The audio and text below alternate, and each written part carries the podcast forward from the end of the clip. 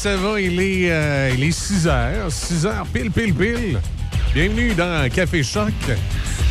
On aura dans, dans quelques instants euh, les nouvelles avec, euh, avec Dibi. Un petit peu de retard ce matin, Dibi en télétravail avec les, euh, les nouvelles. C'est des choses qui arrivent. C'est un petit peu. ça a un lien, je pense, avec l'Ukraine. Vous allez dire, hein, quoi? Comment ça? Dibi n'a pas fait ses nouvelles, mais ça a un lien avec l'Ukraine. On est abonné à des agences de presse et euh, vous savez, depuis le début du conflit en Ukraine, il y a beaucoup de cyberattaques euh, qui rendent euh, des fois les sites Internet infonctionnels. Et depuis, le début du conflit, la presse canadienne, entre autres, avec laquelle on fait affaire, on est abonné, a énormément de difficultés à, remettre en fonction son site Internet nouvelles. Puis nous, habituellement, la plupart des gens qui font, euh, ben, tous les radios qui font affaire avec la presse canadienne, on rentre sur un, site web, on, met notre user, notre mot de passe, puis paf, on a accès à toutes les nouvelles de la journée. Puis c'est renouvelé, ça, durant la journée. Ils renvoient- à chaque fois qu'il y a des, à chaque fois qu'il y a des nouvelles nouvelles, ils sont mis sur le site. Et là, depuis le début de la semaine, la presse canadienne est en panne. Fait qu'ils nous font parvenir les nouvelles par courriel. Puis c'est pas toujours évident. Et là, je pense que ce matin, Déby a un petit peu de difficulté à mettre la main sur les, euh, les- les plus récentes dépêches. Donc, le bulletin de nouvelles va être un petit peu en retard un matin. Un petit peu en retard. Ça arrive. Euh, moi, de mon côté, euh, si je réussis à avoir les, quelques informations de plus, je pourrais vous, vous donner ça. Ça ne nous empêchera pas de faire l'émission. Il y, a y a plein de sources d'informations. D'ailleurs, le, Pent- le Pentagone à Washington dit que l'avancée russe serait au point mort présentement. L'avancée de l'armée russe vers Kiev est pour l'instant au point mort, selon des hauts responsables du Pentagone. La télévision euh, de Kiev a également été euh, frappée hier. C'était hier midi, ça. J'avais vu la nouvelle passer hier midi euh, quand j'étais dans l'émission à Denis. Ils ont, ils ont frappé la tour de télévision de Kiev, entraînant l'interruption de la diffusion de la chaîne, donc la chaîne nationale, le- le- l'équivalent de Radio-Canada en Ukraine. Euh, euh, et, euh, et donc hors d'onde, si on veut, parce qu'on a fait sauter son antenne. Vous voyez le genre, genre d'affaires. Outre ça, qu'est-ce qui a retenu l'attention? Ben oui, cette nuit, du côté de Shawinigan, il y a une histoire, là, un homme qui a été abattu. D'ailleurs, le bureau d'enquête indépendante a annoncé, ben, hier soir, le déclenchement d'une enquête à Shawinigan à la suite d'un décès d'un homme d'une soixantaine d'années. Le Bureau des enquêtes indépendantes enquête sur les circonstances entourant un événement qui serait survenu euh, hier, donc vers 17h25. Les policiers de la Sûreté du Québec ont reçu un appel 911 faisant état d'un homme au comportement étrange dans un commerce. À leur arrivée, l'homme était armé d'un couteau. Il aurait ensuite été menaçant et un policier aurait fait feu en sa direction. Le suspect été atteint mortellement. Le BEI fait donc enquête sur cette intervention de la Sûreté du Québec. Le service de police de la Ville de Québec agira comme service de police de soutien. Le SPVQ euh, fournira deux techniciens en identité judiciaire qui travailleront sous la supervision du BEI. Cinq enquêteurs du BEI vont enquêter sur cet événement-là. À savoir si les policiers lorsqu'ils utilisent leur arme à, à feu, l'ont fait dans de bonnes circonstances. C'est toujours, euh, c'est toujours facile quand tu connais pas bien la situation de dire ah les policiers auraient pu faire autrement. Euh, je veux pas défendre les policiers. Peut-être qu'ils ont été vite sur la gâchette aussi. Là. Mais ce qu'il faut bien comprendre, c'est que tirer jambes, là, c'est juste d'un. Ça. Dans la vraie vie, là, si vous avez déjà tiré avec un vrai revolver, tu peux pas, euh, tu peux pas tirer jambes. là. Tu peux pas. euh, sais, Lucky Luke, là, que tu euh, vises une cible d'un pouce par un pouce, là, puis euh, tu tires dedans, dans la vraie vie, ça. C'est très rare des gens qui sont capables de faire ça. Fait que les, policiers, quand ils utilisent leur arme, ils tirent sur une masse. Et tu peux pas viser les jambes. Même si tu voudrais viser les jambes, de toute façon. les policiers ont, plus de visous que la plupart des citoyens. Mais la marge d'erreur est quand même assez grande. J'ai eu, euh, il y a très, très longtemps, des fois je raconte cette histoire-là à la radio, il y a très, très longtemps, quand j'étais euh, au. Non, j'étais pas au Saguenay, mais c'était au Saguenay que c'était arrivé. Quand j'étais. euh, j'étais journaliste pour qui à ce moment-là? je me souviens plus trop. J'étais journaliste d'une station de radio, je pense, dans Beauce. J'avais eu l'occasion d'aller dans un stand de tir avec des, des policiers de la Sûreté du Québec, puis de, tirer avec euh, l'arme de service. Je pense qu'il m'avait dit que c'était un Magnum, l'arme de service. Quelque chose comme ça qu'il y avait à ce moment-là, avec un petit barillet là, qui tourne. Puis, en tout cas. Euh, puis j'avais eu l'occasion de tirer avec, euh, avec euh, une arme à feu. E-boy. E-boy. Euh, les autres, ils étaient meilleurs viseurs que moi, mais même les autres, tu voyais que. ce que j'avais remarqué, les policiers avec qui j'étais, là, quand ils tiraient avec leur arme, il y avait une erreur des fois de deux à trois pieds sur l'endroit où ils, visaient. Le policier me disait, regarde, là, je vise telle affaire. Il tirait, puis là, tu voyais le trou de balle, euh, peut-être un 7-8 pouces à côté, des fois un deux pieds à côté de l'endroit où il visait, tout dépendant des policiers puis de la shot. Il y avait une marge d'erreur d'à peu près deux pieds. tu sais. Moi, quand je tirais, je, tirais- je visais le centre de la cible, puis la balle a passé à côté, complètement à l'autre bout. Puis une fois, j'ai fait une quasiment une joke, j'ai visé bien à côté, puis là, je l'ai atteint. Tu sais, c'est. moi, moi, la marge d'erreur était d'à peu près 3 mètres quand je tirais avec le revolver. Et là, il y a un policier qui m'avait dit Tu vois, quand un malfaiteur qui ne sait pas se servir d'une arme à feu, ou qui n'a pas, des, euh, qui a pas un entraînement au, visou avec une arme à feu, comment, quelque part, il peut être dangereux? S'il est dans le dépanneur puis il tire, puis il est à, qui est à 10 pieds du commis, la balle va peut-être aller frapper un client qui est complètement à 6 pieds plus loin. Tu sais, c'est. C'est, écoute, des policiers entraînés, la balle, par rapport où ils visent, là, il peut y avoir un jeu d'un pied à deux pieds. Un citoyen qui n'est pas habitué de tirer avec une arme à feu, il peut avoir un jeu de, quasiment euh, euh, 12 pieds, et plus, de l'endroit où tu vises. À une certaine distance, on s'entend, si collé sur la personne. euh, si, j'étais à trois pieds de la cible, je l'aurais pas manqué. Je ne sais pas la distance exacte que j'étais de la cible. Je devais peut-être être à peu près. Peut-être à peu près 12 pieds de la cible. Et à 12 pieds de la cible, quand je tirais, j'avais à peu près une marge d'erreur de ça, 12 pieds par rapport à l'endroit où la balle allait se loger versus où j'avais visé. Euh, tu sais, à un moment donné, je me suis ramassé dans la cible à côté. Fait que si ça avait été deux personnes, une à côté de l'autre, j'aurais été l'autre bord. C'est pas drôle. Mais, mais tu sais, c'est pour vous démontrer comment c'est pas facile. Donc, un policier, sous l'adrénaline, dans une situation d'urgence, qui sort son arme à feu et qui tire, il vise une masse. Comme il est entraîné, il va atteindre la masse. Mais euh, écoute, il pourrait viser les jambes, puis euh, la balle va rentrer dans l'épaule. là. Euh, c'est ça, là, la, réalité. Fait que tu peux pas dire pourquoi ils n'ont pas tiré des jambes. Tu sais, c'est- c'est ça. Ensuite, autre phénomène, je sais pas si la vidéo circule encore sur Facebook. Je pense que c'est les policiers de Montréal ou de Longueuil qui avaient mis cette vidéo-là. En fait, c'est deux policiers là, qui, personnifient une situation. Et il y a un des policiers que lui, il fait le, on va dire, il fait le méchant avec un, couteau de caoutchouc. Et ensuite, il y a un, policier, lui, qui fait le policier puis qui a son gun. Bien, celui qui a le couteau de caoutchouc, il part en course, il sort le couteau de caoutchouc puis il va poignarder le policier.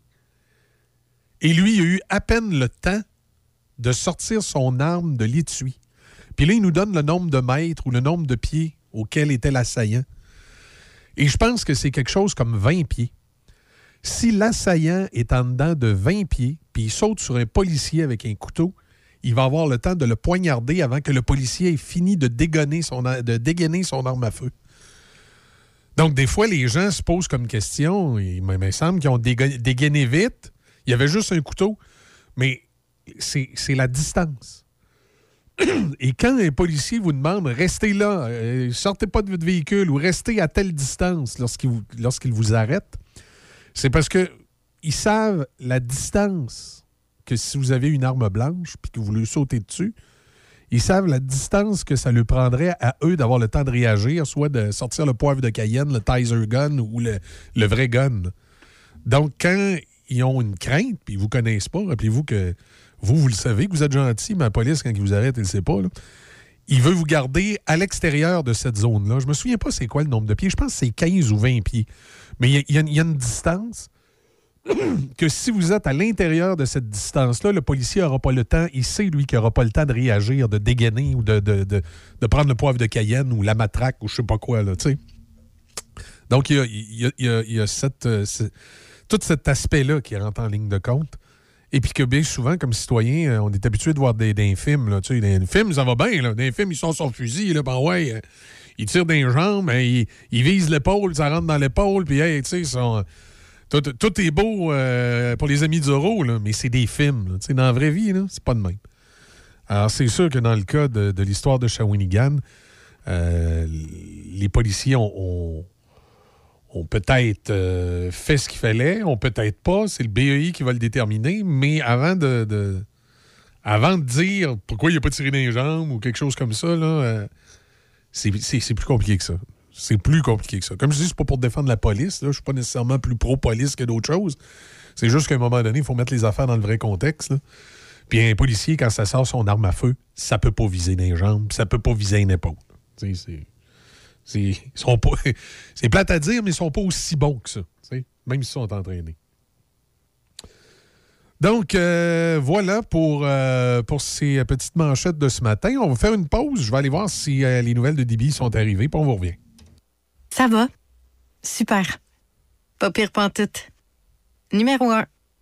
Ça roule. Bien, merci. C'est cool.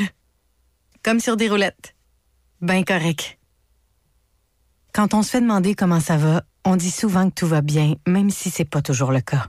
Si ça ne va pas, parlez-en. Pour trouver de l'aide, appelez Info Social 811. Parce que parler, c'est commencer à aller mieux. Un message du gouvernement du Québec. Le bonheur est ici, au Château Bellevue-Pont-Rouge. Ici, vous serez bien entouré par des professionnels et une équipe attentionnée. Ici, vous aurez le choix de la formule avec ou sans repas, selon vos besoins. On vous le dit, le bonheur est ici. Prenez rendez-vous pour venir nous visiter 88 873 45 45 ou châteaubellevue.ca. Patrick Bourson et toute son équipe de la boulangerie-pâtisserie-chocolaterie chez Alexandre vous souhaitent un bon matin avec ses merveilleux croissants pur beurre, ses délicieuses chocolatines, toutes ses succulentes de viennoiserie ainsi que tous ses pains variés.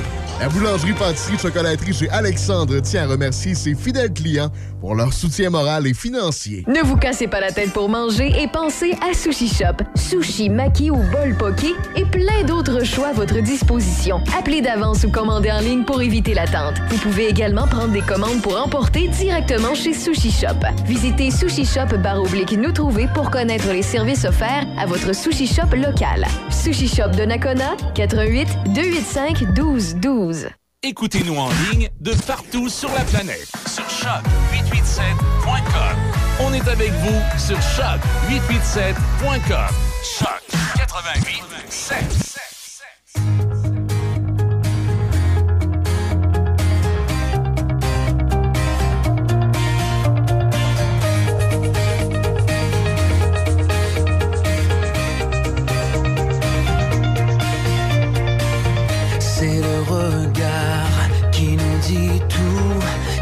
Plus fort ou bien plus doux. C'est le pouvoir de se dire nous, même si parfois on se rend fou. C'est une main sur le bonheur,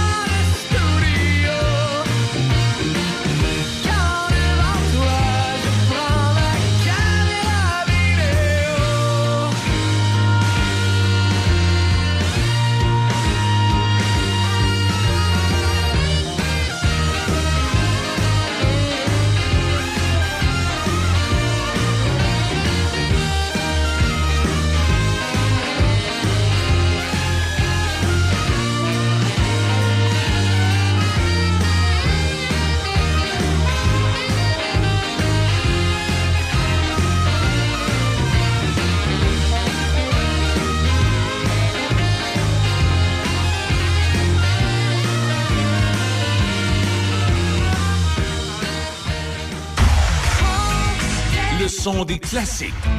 De Québec à Trois-Rivières. Choc 88 7.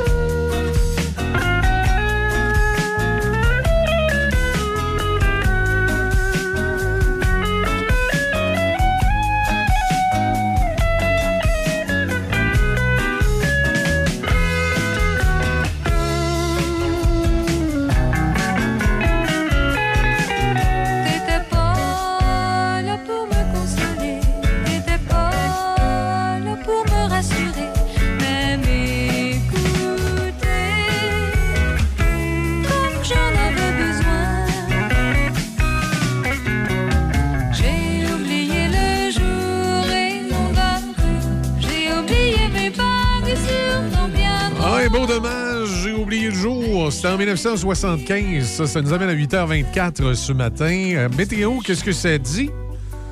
Moins 19 degrés présentement sur, euh, sur la région. Moins 6 qu'on prévoit aujourd'hui, donc ça va se réchauffer, généralement ensoleillé. Ennuagement d'après-midi, par contre. Ce soir, nuageux, averses de neige. On parle d'un 2 cm. Demain, jeudi, les averses de neige qui vont cesser en mi-journée à un autre 2 cm. Et vendredi, du soleil, maximum moins 9. Samedi, du soleil également, maximum de moins 5 degrés. Alors, voilà pour...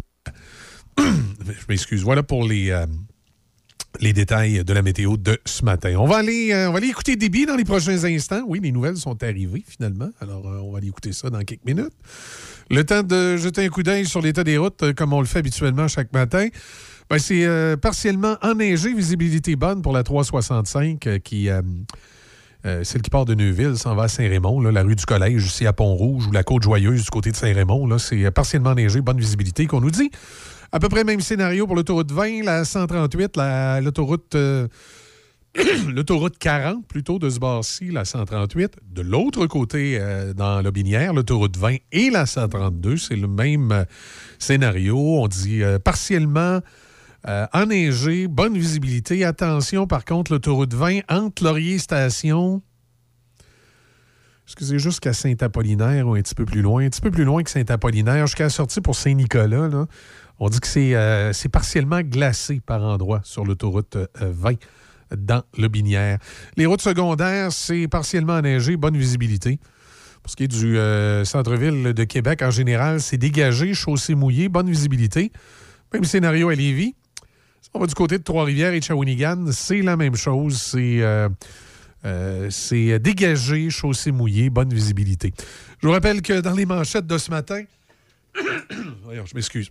Dans les manchettes de ce matin, il y a le BEI qui fait enquête sur euh, la mort d'un homme du côté de Shawinigan hier autour de 17h25. Les policiers ont été appelés pour un homme dans un commerce qui semblait euh, troublé et avec une arme blanche. Les policiers ont été obligés d'ouvrir le feu. Dans des circonstances comme ça, le BEI enquête. Donc, ça s'est passé hier du côté de Shawinigan. Outre ça, il y a... euh, euh, on a appris hier Sylvain Godreau qui annonce son départ. C'était un ancien ministre du Parti québécois. Alors, une tuile de plus qui tombe sur la tête des, des péquistes. Ils sont pas forts pour la prochaine élection, eux autres. J'ai l'impression qu'ils vont probablement disparaître à la prochaine élection, le, le- PQ. Ensuite, dans Limoilou, il y a un, un incendie a mis six familles à la rue. Euh, on a euh, également, également, également, également, euh, attendez un petit peu. J'ai vu ça où tantôt? J'ai dit, on va glisser un mot là-dessus. Oui, les, manifestants, les camionneurs veulent faire une espèce de, chaîne humaine sur la transcanadienne. la Sûreté du Québec, donc, sera aux aguets samedi sur la transcanadienne où des manifestants ont prévu de faire une chaîne humaine à la grandeur de la province pour dénoncer les mesures sanitaires.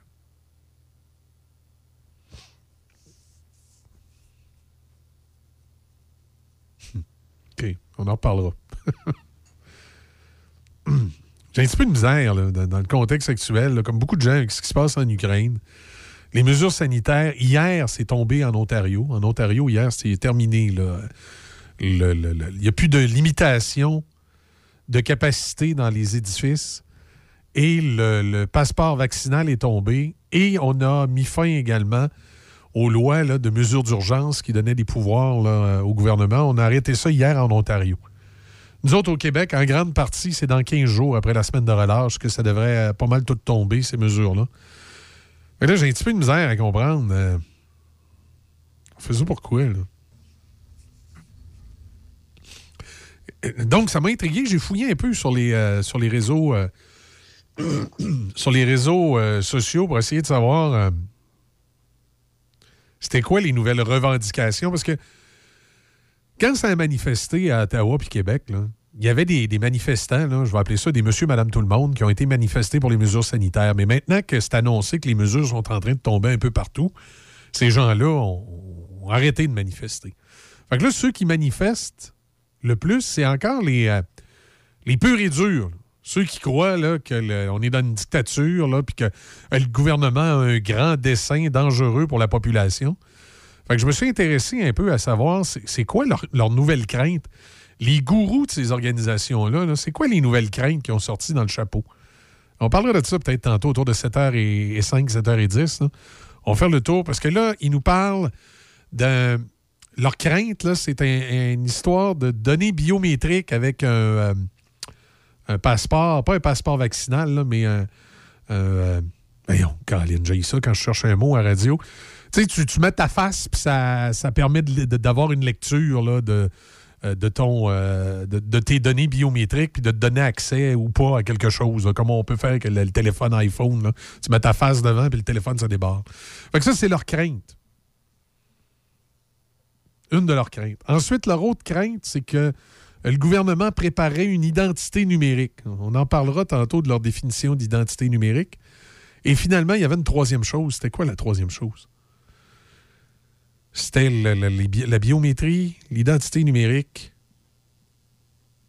Et là, il y a une troisième affaire. Ça va sûrement me revenir tantôt. Là. Hier, j'ai, j'ai, lu ça. Ben, en fait, pas hier. En partie hier, mais ce matin. Quand je me suis levé à 3 heures ce matin, là, j'étais en train de déjeuner, je faisais mes affaires. Puis là, je me suis promené sur les réseaux sociaux. Puis là, je voulais voir c'était quoi les.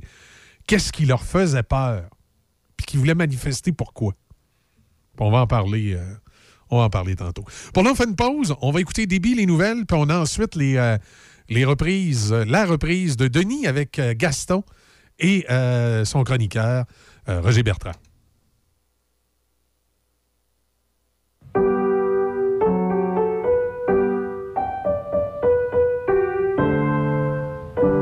Cette pièce de piano peut vous sembler bien banale. À moins que l'on vous dise que c'est Jeanne, encore prof à 81 ans, qui l'a apprise à la petite Chloé lors de ses cours cette semaine. Le Québec est riche de ses aînés. Reconnaissons leur contribution. Un message du gouvernement du Québec. Patrick Bourson et toute son équipe de la boulangerie-pâtisserie-chocolaterie chez Alexandre vous souhaitent un bon matin avec ses merveilleux poissons pur beurre, ses délicieuses chocolatines, toutes ses succulentes viennoiseries ainsi que tous ses pains variés. La boulangerie pâtisserie chocolaterie chez Alexandre tient à remercier ses fidèles clients pour leur soutien moral et financier. Le bonheur est ici, au Château Bellevue-Pont-Rouge. Ici, vous serez bien entouré par des professionnels et une équipe attentionnée. Ici, vous aurez le choix de la formule avec ou sans repas selon vos besoins. On vous le dit, le bonheur est ici. Prenez rendez-vous pour venir nous visiter 88 873 45 45 ou châteaubellevue.ca. Un message de Vincent Caron, député de Portneuf à l'Assemblée nationale. Durant la semaine de relâche, je vous invite à aller jouer dehors. Portneuf, c'est en effet le terrain de jeu de la capitale nationale. Surveillez ma page Facebook, vous pourrez peut-être remporter un certificat cadeau du camp de Portneuf. À très bientôt dans Portneuf.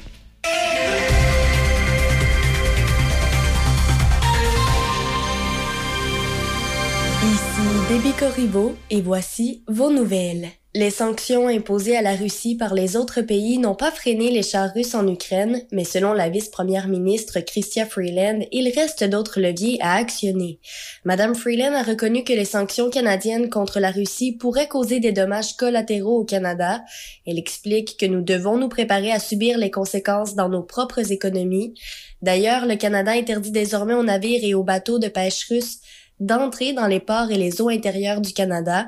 Ottawa déposera une pétition à la Cour pénale internationale pour lui demander d'enquêter sur les allégations de crimes de guerre et de crimes contre l'humanité commis par la Russie en Ukraine. Le président ukrainien a indiqué lors d'une entrevue à CNN qu'il voulait que les forces russes cesse de bombarder son pays avant que les négociations avec la Russie reprennent. La Sûreté du Québec et ses partenaires lancent la 18e édition du mois de la prévention de la fraude sous le thème Flairer l'arnaque. Le Québec se situe au premier rang au Canada en 2021 pour le nombre de fraudes d'identité. Selon le Centre antifraude du Canada, c'est le type de fraude le plus fréquent depuis l'année dernière. La fraude en général a occasionné plus de 30 millions de pertes financières au Québec. Une campagne de sensibilisation est en cours dans les médias sociaux sur les différents types de fraudes actuelles. Les fraudeurs misent généralement sur la méconnaissance, la vulnérabilité des victimes, le sentiment d'urgence, l'autorité ou encore la rapidité pour arriver à leur fin. La police invite la population à signaler tout acte frauduleux à son service de police locale. Deux clubs de véhicules tout-terrain et trois clubs de motoneige dans Port-Neuf reçoivent près de 135 000 dollars du ministère des Transports pour entretenir l'ensemble de leurs sentiers. Les clubs adeptes Quad Port-Neuf et le club Quad Nature reçoivent respectivement 29 600 dollars et 35 360 dollars. Les trois clubs de motoneige Alton, Saint-Raymond et Grand Port-Neuf se partagent 69 200 dollars du ministère des Transports pour l'entretien de leurs sentiers. Le réseau de sentiers fédérés du Québec compte plus de 33 000 km pour les motoneiges et plus de 25 000 km pour les VTT. Quelques 8 000 bénévoles entretiennent et surveillent les sentiers pour près de 2 millions d'heures par année. À l'occasion de la 12e édition du prix de reconnaissance des bénévoles en matière de véhicules hors route, le ministère des Transports a souligné le dévouement de 30 bénévoles provenant de toutes les régions du Québec. Dans Portneuf, le mécanicien retraité Germain Vallée a reçu cette reconnaissance provenant de ses pairs du club motoneige Alton de Saint-Uribe. Et Maxime Bélanger du club Quad Nature Portneuf a obtenu cette reconnaissance pour son dévouement au bon fonctionnement du club. À l'aube de la semaine de relâche, l'unité de loisirs et de sport de la capitale nationale réitère son invitation à participer au défi Château de neige en cours depuis le 10 janvier. L'édition 2022 qui se déroule jusqu'au 14 mars a enregistré jusqu'à maintenant 1712 créations, on vise l'objectif de 5000. Pour participer, il suffit de construire un château de neige à l'endroit de son choix, de l'immortaliser en photo et de la partager en l'inscrivant dans une ou l'autre des quatre catégories sur le site web du défi châteaudeneige.ca. Des prix seront attribués au hasard parmi les châteaux inscrits entre le 10 janvier et le 14 mars. Plus de 4300 châteaux de neige ont été construits au Québec en 2021. L'équipe du Théâtre des Grands Bois Saint-Casimir dévoile sa programmation de spectacle musical du mois de mars à mai. Les détails sont disponibles sur la page Facebook du Théâtre des Grands Bois ou sur son site Internet. C'est ce qui complète vos nouvelles à Choc.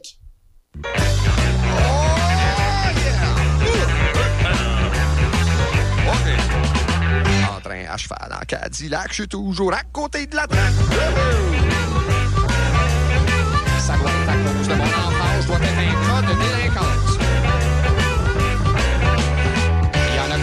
Que je suis vulgaire, que je suis un brillant esprit pervers, un paranoïaque insolent, qui envoie chier le monde à bout portant, un asocial, un mal au trou, un rock'n'roll de grand flambeau. J'ai besoin d'un lavage, j'ai besoin d'un ménage, j'ai besoin d'un rosage, j'ai besoin d'un voyage. J'ai besoin de gamins, j'ai besoin d'un webfan, j'ai besoin de mes deux mains pour poigner les deux seins. C'est, c'est, c'est, c'est, c'est, c'est. Wow! Wow, maman! J'ai été magazine il y a assez longtemps. En train à cheval en Cadillac, je suis toujours à côté de la traque.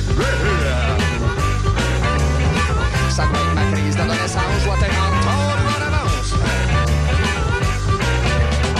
Je suis pas foncièrement méchant, juste un peu poigné par en dedans. Et je du monde comme je l'irai de moins, de prendre au sérieux, ça me fait broyer. Y'a de quoi virer complètement fou, le rock'n'roll du grand flambeau.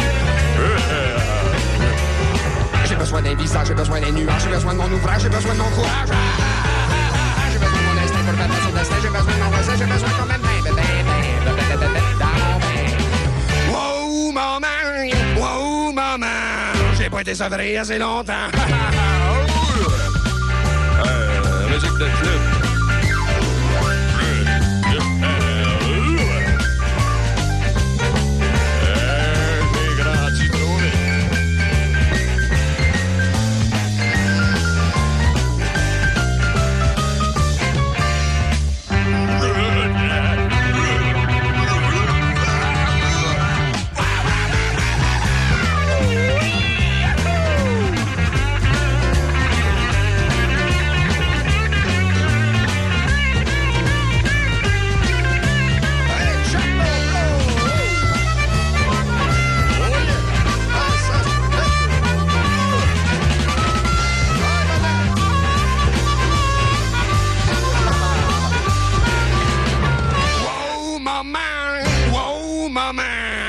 Il longtemps. Wow, maman! Wow, maman! Je suis sur le biberon en attendant. d'Amérique.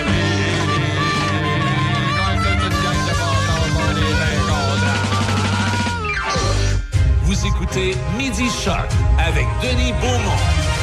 Bon, et de ce pas, on va retrouver Gaston et son invité. Bonjour à vous, M. Gourde. Bonjour. euh, c'est le 1er mars. Hein? Et Oui. puis un 1er mars, ben, ça veut dire qu'on commence à penser cabane à sucre. Parfaitement. Là, là, euh, oui, oui. Puis là, tu as ça- raison. Ça puis- coupe, ça, hein, le, le 28 février, 1er mars. Exact. Là, on commence à penser les, les parties de sucre, les dîners de sucre, etc. etc., Ah etc., oui, le etc. printemps, puis le soleil qui réchauffe, les journées qui rallongent, puis on va Juste te poser une question, euh, puis après ça, on va voir notre invité. Ah non. Tu connais l'origine d'oreille de Chris? Non, je vais être franc avec toi. Là. Je- Non, non. Il y avait, je connais, je connais l'oreille de mais- C'était oreille de crise. Il y en a qui pensaient que c'était oreille de crise, mais il semblerait, dans la traduction, que ça vient de, de, de rivière euh, Saint-Maurice. Regarde donc, toi. Et qu'il y avait euh, un, bûcheron un peu bagarreur qui, à un moment donné, s'était battu à peu près 42 fois dans sa vie. Il avait les oreilles en chou-fleur. Et le cuisinier, dans le cas de bûcheron, à un moment donné, pour faire une blague, il disait, pour, euh, parce que ça y ressemblait, voulez-vous avoir une oreille comme le grand Chris? Hein? Petit à petit, petit à petit, ça s'est devenu le nom de Ben. oreille de Chris. Sais-tu que ça? Écoutez, c'est- une rumeur. Mais c'est tellement bon, des oreilles de Christ. Puis On va en parler avec. Madame, Madame Kathleen Hogan, qui est très impliquée dans la cabane du Père Normand à Saint-Sylvestre, qui est connue comme Barabbas dans Passion. Je parle de la cabane du Père Normand, là. Ah, bonjour, Madame Hogan. Bonjour. Madame Hogan, comment ça va, les sucres? Euh, ça va bien. On va espérer une belle année cette année. Oui, mais c'est ça, justement. Parlons un petit peu là, des deux dernières années. Qu'est-ce qui s'est passé, par exemple? Parce qu'on disait que il y a même des cabanes à sucre qui ont complètement fermé. On n'en reparlera plus jamais, mais la cabane du Père Normand, qui est une institution, oui, euh, elle est encore là.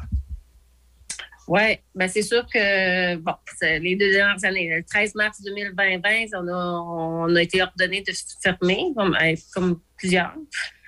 Ensuite, en 2021, on avait réussi à réouvrir pour des petits groupes avec la distanciation demandée du gouvernement. Puis finalement, la veille de Pâques, encore une fois, une fermeture obligatoire. Donc, euh, ce qu'on a fait l'année passée, on a fait quelques mets pour emporter, pour sortir. Euh, puis, euh, on a fait beaucoup de livraisons de produits d'érable aussi la première année. mais c'est sûr que ces deux années qui ont été, je ne pas, très difficiles. Là. Puis, pour s'en sortir, ben, on n'a pas. On a trouvé des plans B, moi et mon conjoint, là, pour, euh, pour survivre, autrement Ouais, dit. ça. Par- Parce que euh, la cabane à sucre du Père Normand, moi, je suis déjà allé. Je crois que ça date de 1979. Il me semble avoir vu là, dans, dans les Oui, documents. là. 1979. C'est une institution parce que ça a été euh, pendant longtemps un lieu de party, ça. Oui, absolument. Puis en 79, sur les premières années qui d'ouverture, il était- c'était oui une cabane à sucre, mais c'est aussi un relais de mo- motoneige dans les premières années. Qui ont, été ouverts par, mes beaux-parents, qui est le père Normand. Et puis, euh, c'est ça, la tradition euh, de père en fils euh, depuis ce temps-là, puis avec les, recettes vraiment traditionnelles. Mm. À quel point c'est important? Je veux dire, tu m'avais parlé tantôt du personnel que vous devez engager pour faire une- un temps des sucres. C'est assez important. Euh, oui, il faut engager euh, au moins une vingtaine. On ne peut pas faire ça tout seul, donc il faut engager des vingtaines de personnes là, euh, pour, pour aider au service, euh, pour les repas, puis aussi pour faire bouillir et pour, au niveau du service de la tire aussi. Donc, c'est ça, on va chercher des employés là, pour nous aider à combler là, le besoin. Est-ce que les produits que vous servez sont des produits de vos érables ou bien si vous devez acheter du- de, de l'eau? Non, c'est tout euh, de nos érables. C'est toute euh, production euh, qui vient de, de chez nous. Ça veut dire, c'est quoi? C'est combien en taille, ça? Euh, 7000 en taille. Ah, 7000 en taille. Ça va à peine d'en parler. oui, c'est 7000 en taille. On- oui, on en envoie à la fédération, mais euh, on, garde plusieurs. On en garde pour en vend à la ferme, là, transformé et, euh, ou en, en gallons de sirop là, pour nos clients. Ça veut dire ça qu'au cours des deux dernières années, finalement, vous avez produit du sirop, puis euh, point final? Mais les deux dernières années, on a, ben, on a produit du sirop, on a fait la livraison de nos produits, on a vendu aussi des mets qu'on préparait, là, comme des pâtes à la des, des oreilles de Christ aussi l'année passée que j'ai cuit pour que les gens viennent euh, en, en- excusez l'anglicisme, take-out, qui viennent euh, pour emporter. Puis, euh, c'est c'est- C'était la façon de faire l'année passée. là, de, les gens euh, commandaient et venaient chercher pour. euh, Mais une cabane comme la vôtre, ça peut accueillir combien de personnes, ça, assis autour d'une table? là? euh, on peut accueillir jusqu'à 350 personnes. Bon, ça, ça- ça commence à être une cabane, ça, là. Oui, ben oui, c'est sûr. Oui, c'était, une grande salle de réception qui peut être aussi utilisée en, en période hors euh, cabane euh, hors saison pour des réceptions de famille et, euh, ou de mariage, mais Parce que sinon- je- on, peut se dire, sans trop se tromper, que vous êtes une des plus importantes dans la grande région, en termes de nombre, là. Euh, ben, ouais, on doute, oui, qui, qui- qui est encore ouvert, oui.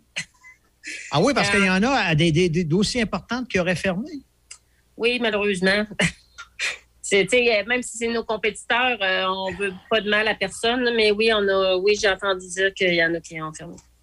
Une, une, entre autres, à Frampton, là. À Frampton? Oui. Pas celle-là du père, comment ça s'appelait, donc le, le- Ah oui, Oui. oui. Celle-là, euh, de, de- voyons, qui, qui est connue à internationalement pratiquement, là. Oui, exactement. Cabane à Pierre, ils ont fermé cette année. Mais je Pas sais sérieux? pas.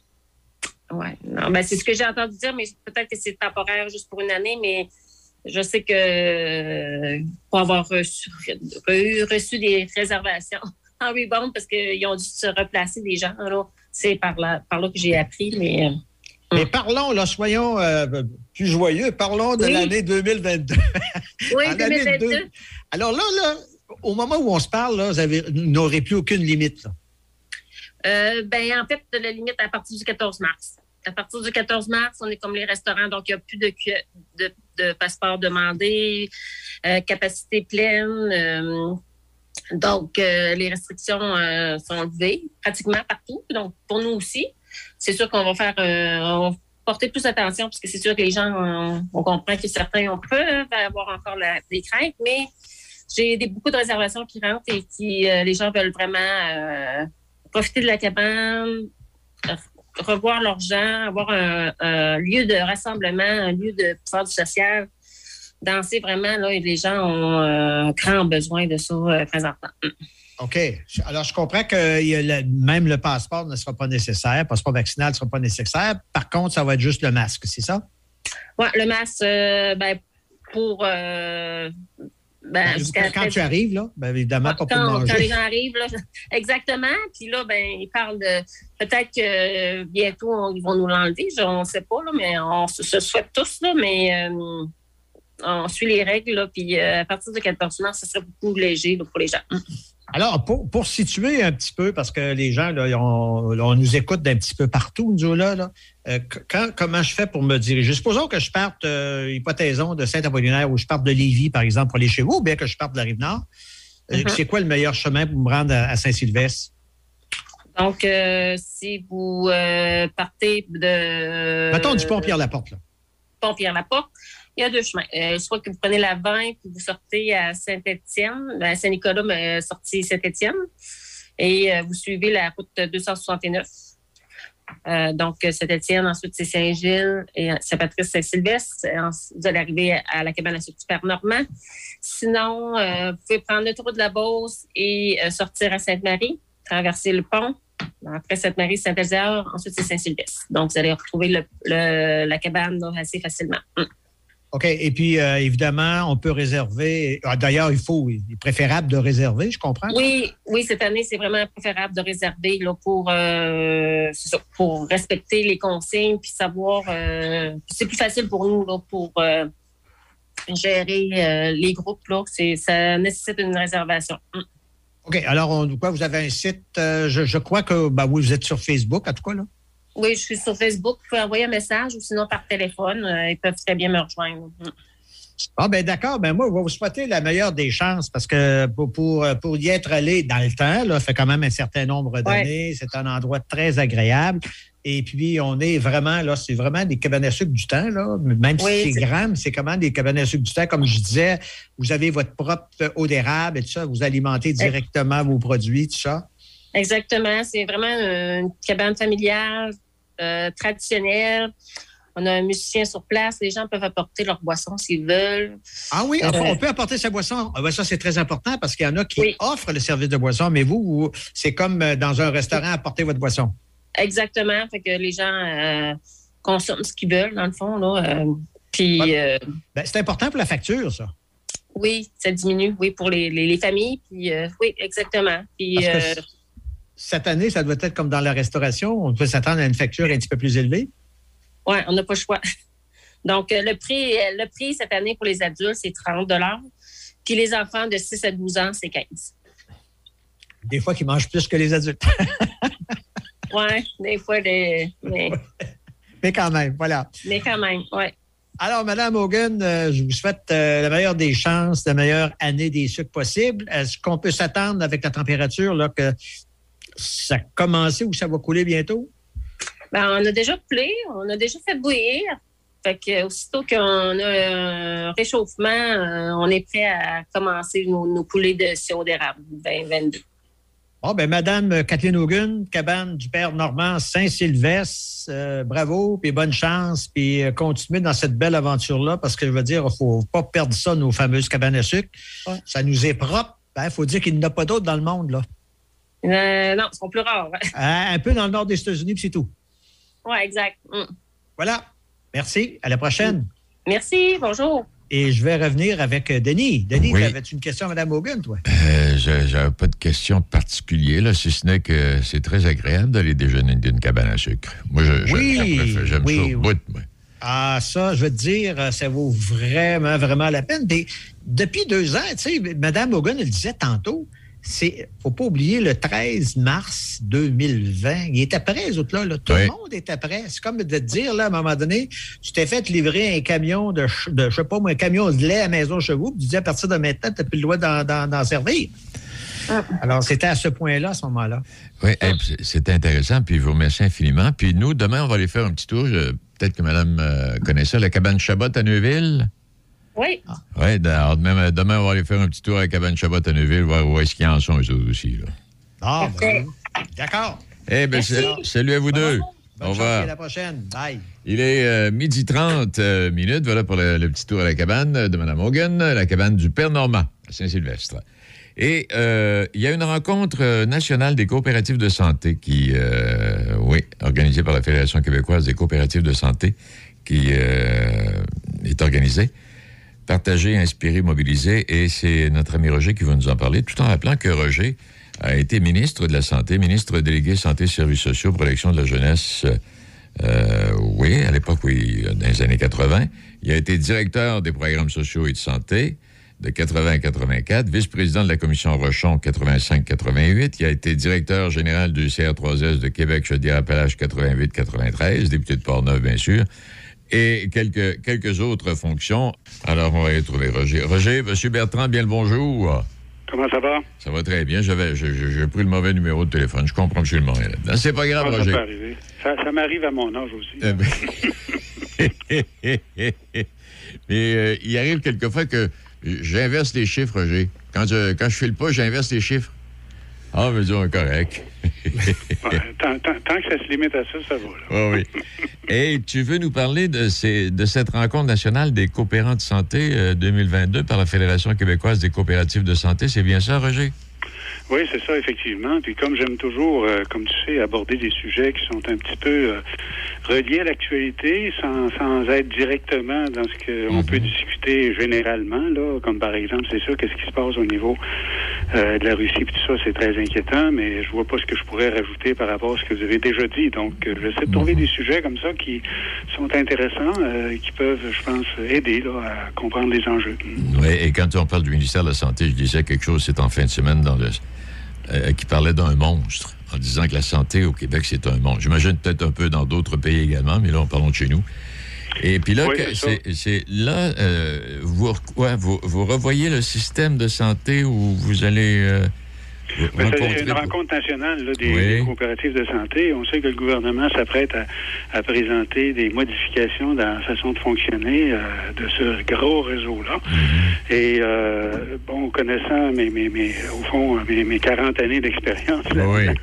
dans le domaine, euh, on m'a demandé euh, quel était mon avis sur ces questions-là, de, de rebalancer un peu le réseau puis voir comment est-ce que la coopération pourrait être une solution. Alors, c'est la raison pour laquelle là, je vais je vais euh, me prononcer là-dessus jeudi euh, lors de cette euh, grande réunion-là. OK. Et euh, je pense que c'est important, premièrement, de, de rappeler aux gens que à l'origine du système qu'on a dans le moment, il y avait cinq grands principes, dont euh, la gestion publique, l'accessibilité, euh, également l'universalité, euh, que normalement la couverture devait être universelle selon le besoin et non pas la capacité de payer des gens. Donc, euh, euh, moi, ce que je constate et ce- dont je vais leur faire part, c'est que les principes demeurent toujours, mais la réalité est bien différente. là. On est loin d'un accès raisonnable aux services. Ça, tout le monde le voit. là. Euh, L'attente pour un médecin de famille, par exemple, est- connaît des sommets actuellement. Euh, temps d'attente également pour des services médicaux spécialisés, euh, les chirurgies notamment. Euh, puis, les, les frais, effectivement, sont devenus monnaie courante. d'une façon ou d'une autre. Donc, on- est toujours, euh, comme je l'ai déjà mentionné à cette émission, euh, en pleine santé à deux vitesses. Et puis, je pense qu'il faut vraiment, là, euh, je veux dire, euh, rebalancer les affaires puis, puis retoucher quelques, quelques boutons là, pour remettre ça sur le champ. Euh, parce que, euh, d'une part, je constate qu'il y a un réseau de première ligne qui reste toujours à compléter, qu'on essaie de compléter depuis Rochon. Euh, on l'a tellement coincé budgétairement qu'il n'a jamais pu finir la job. Euh, on a introduit des GMF euh, qui sont essentiellement des entreprises euh, dont l'intérêt est, davantage privé, je pense. Une centralisation à outrance en plus qu'on a connue avec Barrette, où les milieux intéressés par ces questions-là dans nos communautés ont été complètement évacués. Euh, en, en- en résulte vraiment un, un affaiblissement du réseau public, notamment par euh, une réduction en, proportion systématique euh, du, du financement fédéral au cours des années. Ça n'a pas aidé non plus. Alors, d'où la question que je me posais, l'option coopérative euh, est-elle envisageable? Euh, euh, Est-ce qu'on pourrait pas considérer ça comme étant euh, une opportunité? Puis je reviendrai quelques instants sur la question des, des, des, des, des GMF. Là. Il y a un récent rapport euh, de médecins québécois pour le régime public euh, qui était intitulé Les GMF au Québec, étude de cas d'une médecine entrepreneuriale. Euh, où- bon, bon, ce, ce groupe-là, c'est sûr qu'au départ, ils sont pour le système public. Euh, qui juge meilleur, avec des soins équitables, accessibles à meilleur coût. Euh, puis, euh, dans cette logique-là, les autres, disent que les GMF devraient, de par la loi, être constitués en organisme servi lucratif, euh, munis d'un conseil d'administration imputable où on retrouverait médecins, infirmières, autres professionnels, patients et leurs représentants autour de la table.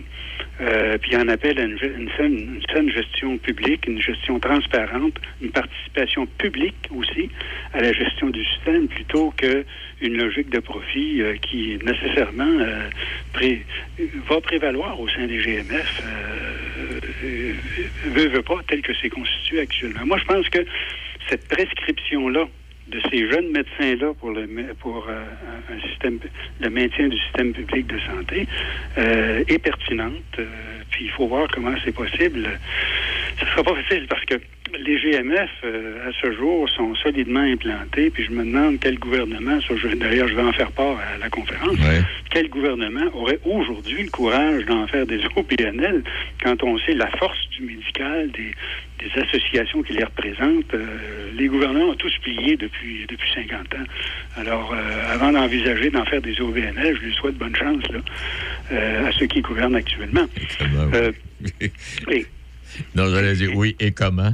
Bonne chance. C'est ça. Alors, euh, il faut absolument là, se sortir de cette, euh, de cette logique-là, puis avoir vraiment revenir à une logique euh, de service où on va euh, s'éloigner de cette douteuse proximité des- chez les supercliniques notamment, où voisine euh, la médecine de famille, la médecine privée, la médecine esthétique, la médecine en, en entreprise, avec euh, des professionnels qui passent du public au privé systématiquement, puis pendant ce temps-là, des citoyens qui attendent ou qui doivent payer s'ils veulent avoir les, les moyens. Donc, euh, euh, tout ça fait en sorte que je me dis, bon, OK, pourquoi pas regarder justement euh, une approche coopérative? Pourquoi? Parce que on sait que c'est dans notre ADN au Québec. Là. Vous en avez des, des coopératives qui font de l'excellent travail du côté des, des consommateurs, euh, des producteurs, dans le domaine agricole notamment, de la transformation, des travailleurs aussi. euh, dans le domaine ambulancier, vous avez ces, ces, ces, ces, ces de ce monde, là, euh, Corporation des travailleurs ambulanciers euh, euh, du Québec.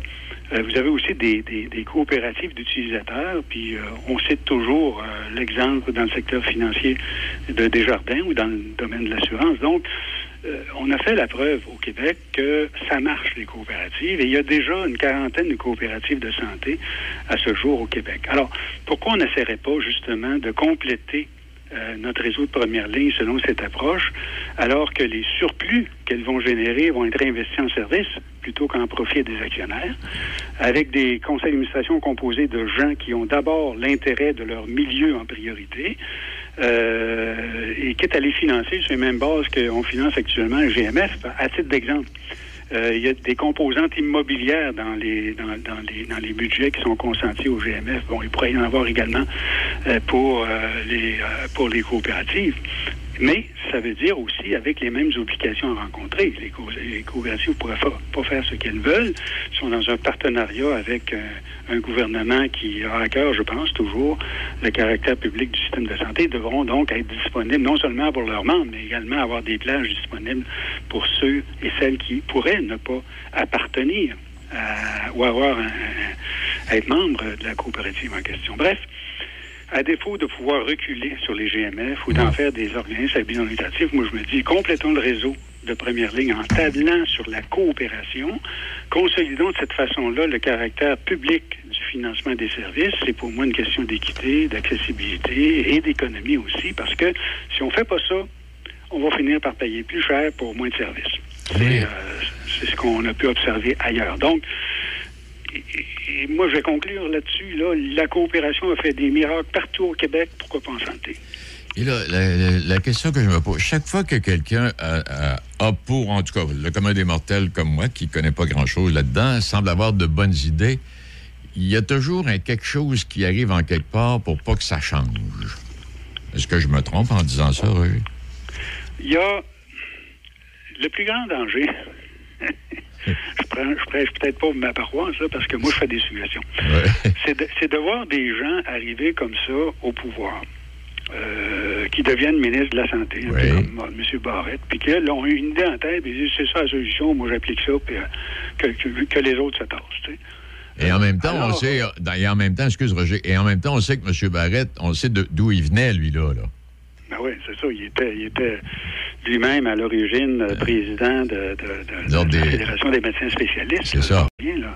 Alors, euh, bon, c'est sûr que ce qui a été fait est certainement pas. En tout cas, euh, je ne commenterai pas davantage Mhm. là-dessus. Je deviendrai méchant, puis euh, je veux pas. là. OK, parle-nous de Jean Charest d'abord. franchement, tu m'aides pas. Dans quoi tu veux m'amener, là, tu sais? Regarde, Charest, il a- Charest, il a des grandes qualités, là, comme, euh, comme, euh, comme politicien, c'est sûr, là. Mais avec ce qu'il n'a pas fait dans Port-Neuf, moi, je suis pas capable de. Je suis pas capable de- Hey, ça, c'était enfin. un coup bas en tabarouette. Et cet argent-là, et cet argent-là, là, que je me trompe pas, Roger, a été donné à cette île.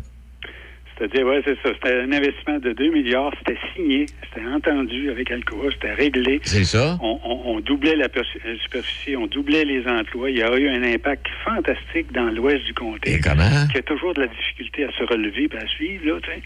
Euh, puis euh, lui, il a, il a annulé ça d'un d'un trait de plume, puis il a envoyé le sous prétexte, sous prétexte qu'on on manquait d'électricité, puis il a envoyé le bloc d'électricité ailleurs.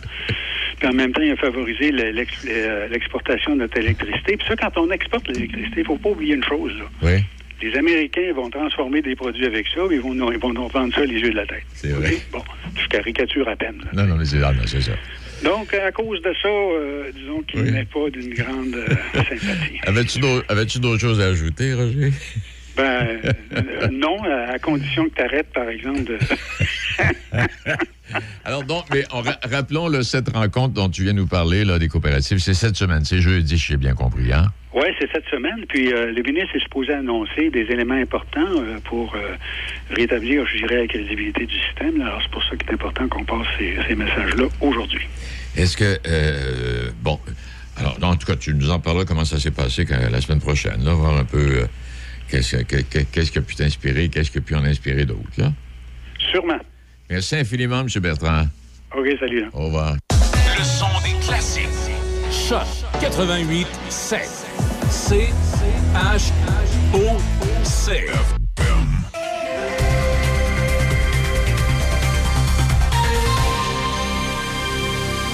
Ici Déby Corriveau et voici vos nouvelles.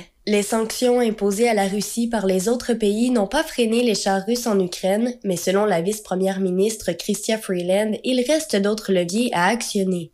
Madame Freeland a reconnu que les sanctions canadiennes contre la Russie pourraient causer des dommages collatéraux au Canada.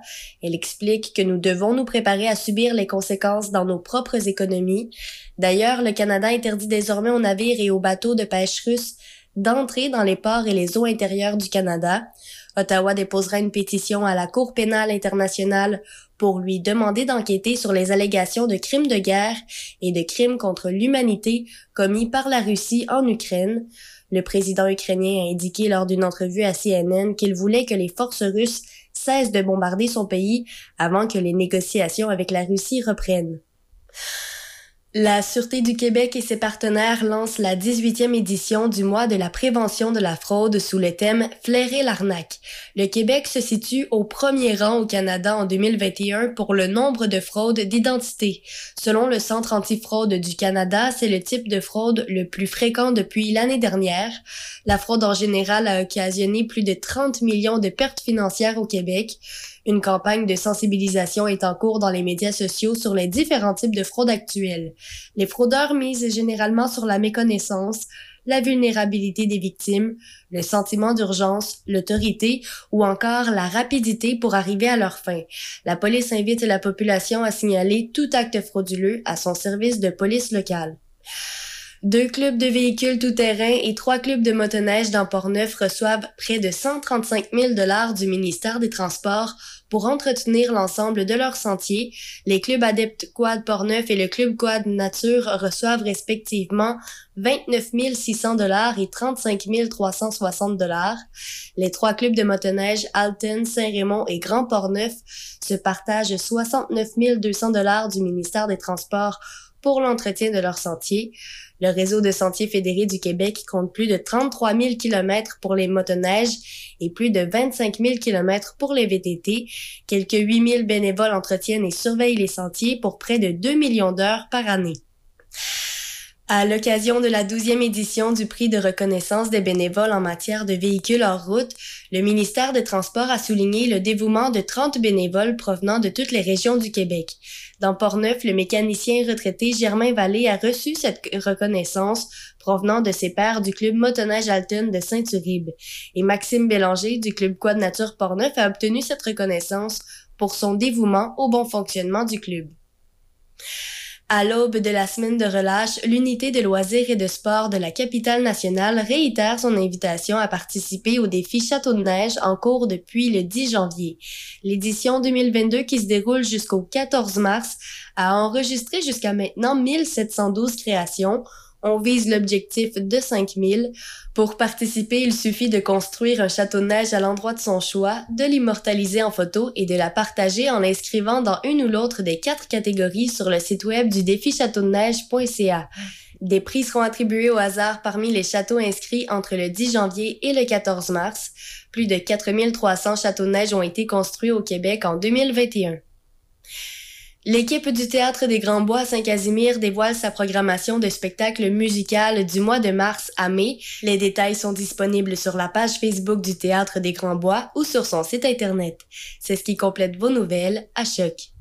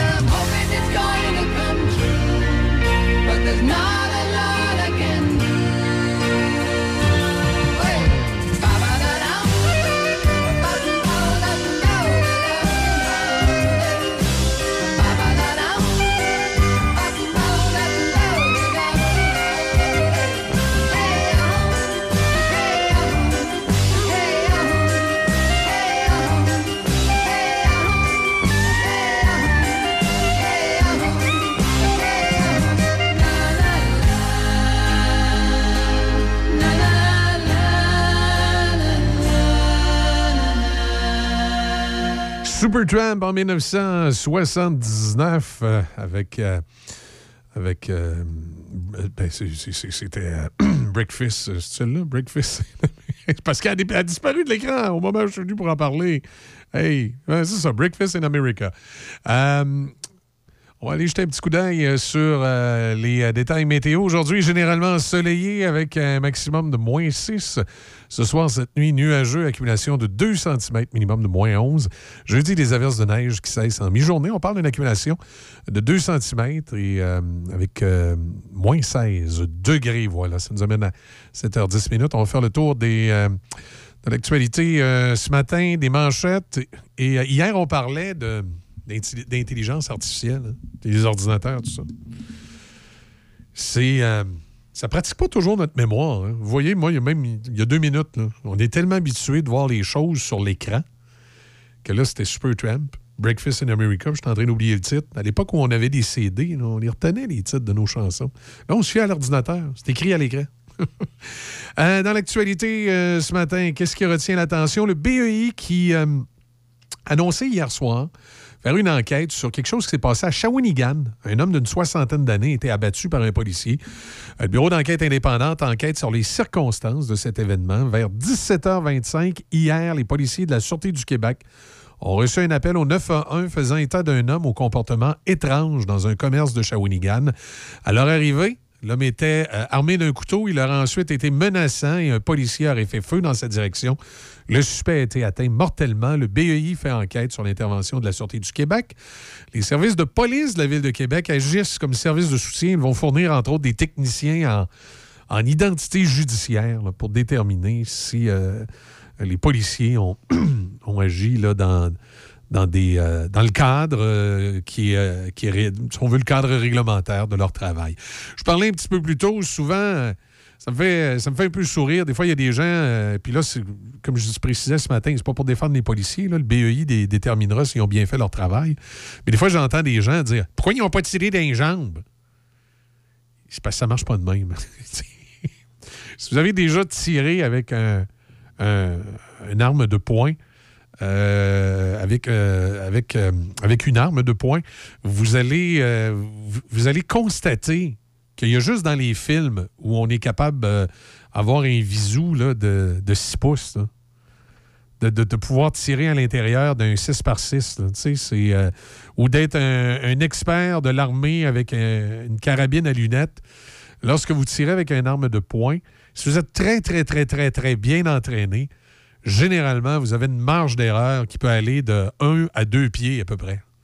Alors, imaginez sous l'adrénaline d'une intervention policière, la marge d'erreur, elle peut être d'à peu près 3 pieds, 3 à 4 pieds. Et si vous visez les jambes, vous allez peut-être pogner l'épaule. Et si vous visez l'épaule, vous allez peut-être pogner un pied. euh, euh, c'est à peu près ça. Il y a une marge, euh, peut-être pas un pied, mais à la cuisse.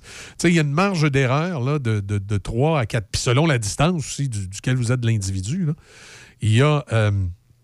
il y a une marge d'erreur là, euh, qui est d'à peu près euh, d'à peu près ça quand vous tirez avec une arme de poing et que vous êtes entraîné. Alors, c'est pas comme dans les films, les policiers qui, comme dans les films, là, qui, euh, qui, qui tirent puis qui, euh, qui se trompent pas là, de 2-3 de, de, 3 pouces. Là, c'est, dans la vraie vie, ça n'existe pas, ça. Puis plus vous êtes loin de la cible, plus la marge d'erreur peut, peut être compliquée. Donc, quand les policiers sortent leur arme, ils visent une masse. Point final. Ils visent le centre du corps, puis euh, euh, ils visent le nombril, puis euh, la balle va, peut-être se retrouver dans l'épaule ou elle va peut-être se retrouver dans la cuisse. ils visent le centre du corps, tout simplement. Et il y a aussi une marge de sécurité. Là, je me souviens plus si c'est 15 ou 20 pieds. Mais si un individu est à l'intérieur, on va dire de 15 pieds, si un individu est à l'intérieur de 15 pieds avec une arme blanche et il court sur le policier pour lui, le poignarder, à l'intérieur de 15 pieds, le policier n'a même pas le temps de réagir. Il n'a pas le temps de sortir le poivre de Cayenne. Il n'a pas le temps de sortir son arme à feu. Sa marge de manœuvre de réaction est très, très, très, très courte. C'est pour ça que souvent, les policiers, lorsqu'ils vont intercepter quelqu'un, ils vont dire Monsieur, bougez pas. Ou Madame, bougez pas, restez là. C'est qu'ils veulent s'assurer que vous êtes dans, à l'intérieur de la zone de réaction, qui ont le temps de voir si vous avez une arme blanche, qui ont le temps de, de faire certaines constatations avant que vous vous approchiez. Alors, c'est euh, c'est comme ça dans la vraie vie. C'est c'est pas d'un policier. hein. Donc, c'est la raison pour laquelle, bien souvent, malheureusement, quand les policiers sont dans une situation où ils sont obligés d'utiliser leur arme à feu, ben, ils vont tuer la personne. là, parce que quand, tu vises une masse, comme juste tantôt, tu vises le nombril. hein, la balle va peut-être, euh, même si tu visais les jambes, la balle va peut-être se retrouver euh, un, pied ou deux en haut ou en bas de la, de la cible que tu, que tu visais. là. Parce que c'est ça. Dans la vraie vie, les policiers, c'est pas des Lucky Luke là, qui, euh, qui vont viser euh, le bouchon de la bouteille de bière puis qui vont l'atteindre à, à 20 pieds. C'est, euh, c'est ça. Malheureusement. Donc, là, il faut faire enquête, parce que ça ne veut pas dire que les, les policiers étaient nécessairement dans leur, leur juste euh, droit. Et peut-être que oui, peut-être que non. Euh, on espère que oui, parce qu'habituellement, dans, le- cadre de leur travail, ils sont supposés savoir comment le faire. Mais là, il y a le BEI qui va enquêter, puis qui va déterminer si tout a été fait dans les règles. En apparence, ben oui, tout a l'air d'avoir été fait dans les règles. Malheureusement, c'est, euh, ça a abouti sur la mort d'un homme. Euh, après ça, qu'est-ce qui retient l'attention ce matin dans l'actualité? Ah, une histoire. J'ai lu ça tantôt. C'est fou comme, euh, fou comme la merde. Un homme de Gatineau qui a agressé sa sœur lors d'un voyage à Québec. Sauf que le, gars, il aurait des problèmes graves de somnambuliste. Puis ça lui aurait arrivé avec des anciennes, ça lui aurait arrivé avec des anciennes conjointes euh, d'avoir fait ça. Écoutez, je vous raconte les faits. C'est- je dirais que c'est pas impossible parce que j'ai connu des gens qui avaient fortement du somnambulisme et qui pouvaient faire des affaires bizarres quand ils sont somnambules. Il y a juste que si tu es somnambule à ce point-là, il me semble que tu dors pas dans le même lit que ta sœur, pour éviter justement que dans ton sommeil, tu te mettes à y taponner quelque chose. Fait que là, on dit que l'homme de Gatineau, euh, qui, euh, qui ferait du somnambulisme, dont de la sexomnie. On appelle ça comme ça lorsque, quand tu es somnambule, tu fais des actes sexuels. Euh, il a 37 ans, c'est un charpentier menuisier. En 2019, lui et sa sœur, originaire de Gatineau, sa sœur qui a 31 ans, sont allés à Québec, chez des amis. Puis ils sont sortis, ils ont pris un petit verre, ils sont venus à la maison, ils se sont couchés. Et dans la nuit du. du- du- du- C'était le 24 janvier. Durant la nuit, la sœur, s'est réveillée, puis son frère était en train d'y taponner l'entrejambe, puis d'y toucher, puis il avait les culottes baissées. Euh, puis là, tout à coup, elle, elle a bougé parce qu'elle s'est réveillée. Là, lui, il a, bougé, il a remonté ses culottes, s'est de bord, puis s'est rendormi. Elle n'a pas attendu bien ben longtemps, ramassé ses affaires, puis elle est partie pour Gatineau, puis elle a euh, déposé une plainte pour agression sexuelle. Lui, à son réveil, il s'est dit euh, très mal à l'aise. Il explique que c'est involontaire, qu'il souffre d'insomnie et de sexomnie, que ça y est arrivé à plusieurs reprises avec son ex-conjointe, de s'être réveillé au milieu de la nuit, à moitié tout nu, en train d'y, d'y donner des bisous dans le cou, puis de, de- de- de la taponner. Euh, donc, euh, il dit que c'est pas de sa faute. Et là, il y a un médecin expert en sommeil qui va venir témoigner qu'est-ce que la sexomnie et savoir si c'est possible que le monsieur souffre de sexomnie, donc que les gestes à l'endroit de sa sœur étaient involontaires. Jusqu'à un certain point, moi, en raison de la déclaration de sa sœur, je suis peut-être prêt à laisser le bénéfice du doute. Euh, c'est que sa sœur a dit que c'est la première fois qu'il se passait quelque chose de bizarre de même avec son frère, ça fait des. Tu sais, que ça fait- elle est rendue à 31 ans, elle a toujours eu une bonne relation avec son frère. Puis là, c'est la première fois qu'il se passe quelque chose de bizarre avec son frère. Fait que pour cette raison-là, je serais peut-être prêt à laisser le bénéfice du doute au gars. Il y a juste que c'est pas de lumière. Je veux dire, si tu. euh, si tu, souffres de sexomnie ou que tu risques durant ton sommeil de te mettre à taponner la personne avec qui tu dors, euh, ta sœur, euh, ta fille, euh, une simple amie qui, pour une raison quelconque, dormirait dans le même lit que toi, ben, il me semble que tu évites de dormir dans le même lit que la personne. Puis si tu es vraiment obligé, ben, tu mets des têtes d'oreiller entre les deux puis tu l'avertis. Tu lui dis écoute, je suis somnambule durant la nuit, puis ça peut arriver que je me mette à taponner la personne qui est à côté de moi. Fait que si tout à coup je, me mets à taponner, donne- donne-moi une claque d'en face, réveille-moi. Il me semble que tu avises la personne. C'est un peu. euh, un peu particulier. Je suis prêt à donner le bénéfice du doute, le gars, mais c'est pas un vite-vite. C'est- pas un vite-vite. C'est effectivement, là, euh, euh, parce que, comme je dis avec le témoignage de la sœur, puis sachant que ça existe, là, j'ai déjà connu des gens, moi, qui, euh, heureusement, c'était avec leur femme, là, durant la nuit, ils se réveillent, puis ils se mettent à embrasser l'autre à côté, puis ils dorment, là, ils sont en train de rêver. Mais au moins, c'est avec leur conjointe ou avec, euh, ou avec une personne que c'est correct, là. Mais il, il me semble que si tu es susceptible d'avoir ça, t'avises la personne qui est à côté de toi, puis tu, euh, tu prends les mesures. tu, tu, mets des têtes d'oreiller entre les deux, puis tu dis à l'autre personne, écoute, euh, moi, des fois, je suis somnambule, puis euh, ça va pas bien mon affaire. Mais là, dans ce cas-ci, je pense pas un vite-vite. C'est- ma lecture. Mon opinion vaut bien la vôtre, mais c'est particulier comme situation. C'est dans l'actualité ce matin. Probablement qu'on aura la suite du procès éventuellement. L'expert va venir témoigner. Donc, ça se passe à Gatineau, ça, cette histoire bizarre. Là. Euh, incendie dans la, nuit, dans la nuit à Limoilou, dans des euh, édifices à logement. Six personnes se retrouvent euh, à la rue. Ensuite, ah oui, les, les fameux convois de, de, de la liberté, là, il y a quelque chose de particulier. On veut faire une chaîne humaine. Une chaîne humaine d'anti-tout sur la transcanadienne ce week-end. La Sûreté du Québec sera aux aguets samedi sur la transcanadienne où des manifestants ont prévu de faire une chaîne humaine à la grandeur de la province pour dénoncer les mesures sanitaires. On dit que la Sûreté du Québec est au courant. Et cette grande chaîne humaine-là, ben, il n'y a pas juste au Québec hein, qui, est, euh, qui est censée être faite. On dit qu'on veut faire ça transcanadien. C'est un peu particulier parce que on ne. euh, on manifeste pas toutes pour les mêmes affaires partout. Je vais vous expliquer pourquoi. Là, il y a Guillaume Fortier, un des, organisa- des organisateurs, qui dit Notre but, c'est de remplir la transcanadienne au complet. C'est sûr que ça va prendre du monde en tab bom bom bom. Euh, Admet-il, l'organisateur ne souhaite rien de moins qu'établir aussi un record du monde de la plus longue chaîne humaine ce week-end. Rappelons que d'ici le 14 mars, le passeport vaccinal et presque la totalité des mesures sanitaires seront abandonnées au Québec. Et c'est déjà le cas en Ontario.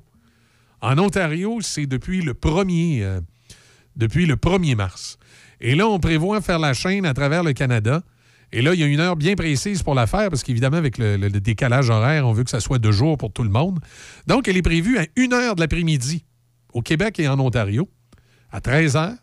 Parce que là, à ce moment-là, euh, l'heure est raisonnable pour tout le monde. Il va être 10 heures du matin en Colombie-Britannique, puis il va être 14 heures dans l'est du Canada. Donc, si on veut faire du Canada à l'autre, ben, en Colombie-Britannique, ils vont faire ça à 10 heures. En, en- Alberta, à 11 heures. Manitoba, Saskatchewan, puis une petite partie de l'Ontario à midi. Le reste de l'Ontario puis le Québec à 13 heures, puis les provinces maritimes à 14 heures. Donc, ils vont tout être en même temps, puis ils vont essayer de se donner la main d'un bout à l'autre du Canada. Juste pour la chose, je leur souhaite de réussir, parce que ça serait assez particulier d'avoir des Canadiens, on n'aurait jamais été autant unis au Canada, d'avoir des Canadiens de l'Ouest qui se donnent la main sur l'autoroute 20 jusqu'à l'Est. Ça serait... euh, ça flasherait, là. Sauf c'est les raisons pour lesquelles ils le font qui, me- qui- qui me grattent un peu la tête, parce que pour ce qui est des mesures sanitaires, en Ontario, c'est fini. Donc, ils n'ont pas grand raison de manifester. Au Québec, ça va être fini dans deux semaines. Il n'y a pas grand raison de manifester non plus. Puis là, hier, euh, puis à matin, quand je me suis levé, je me lève le matin, euh, je déjeune, puis je fais toutes sortes d'activités matinales, comme prendre ma douche, euh, euh, aller, m'asseoir sur mon trône et, et réfléchir.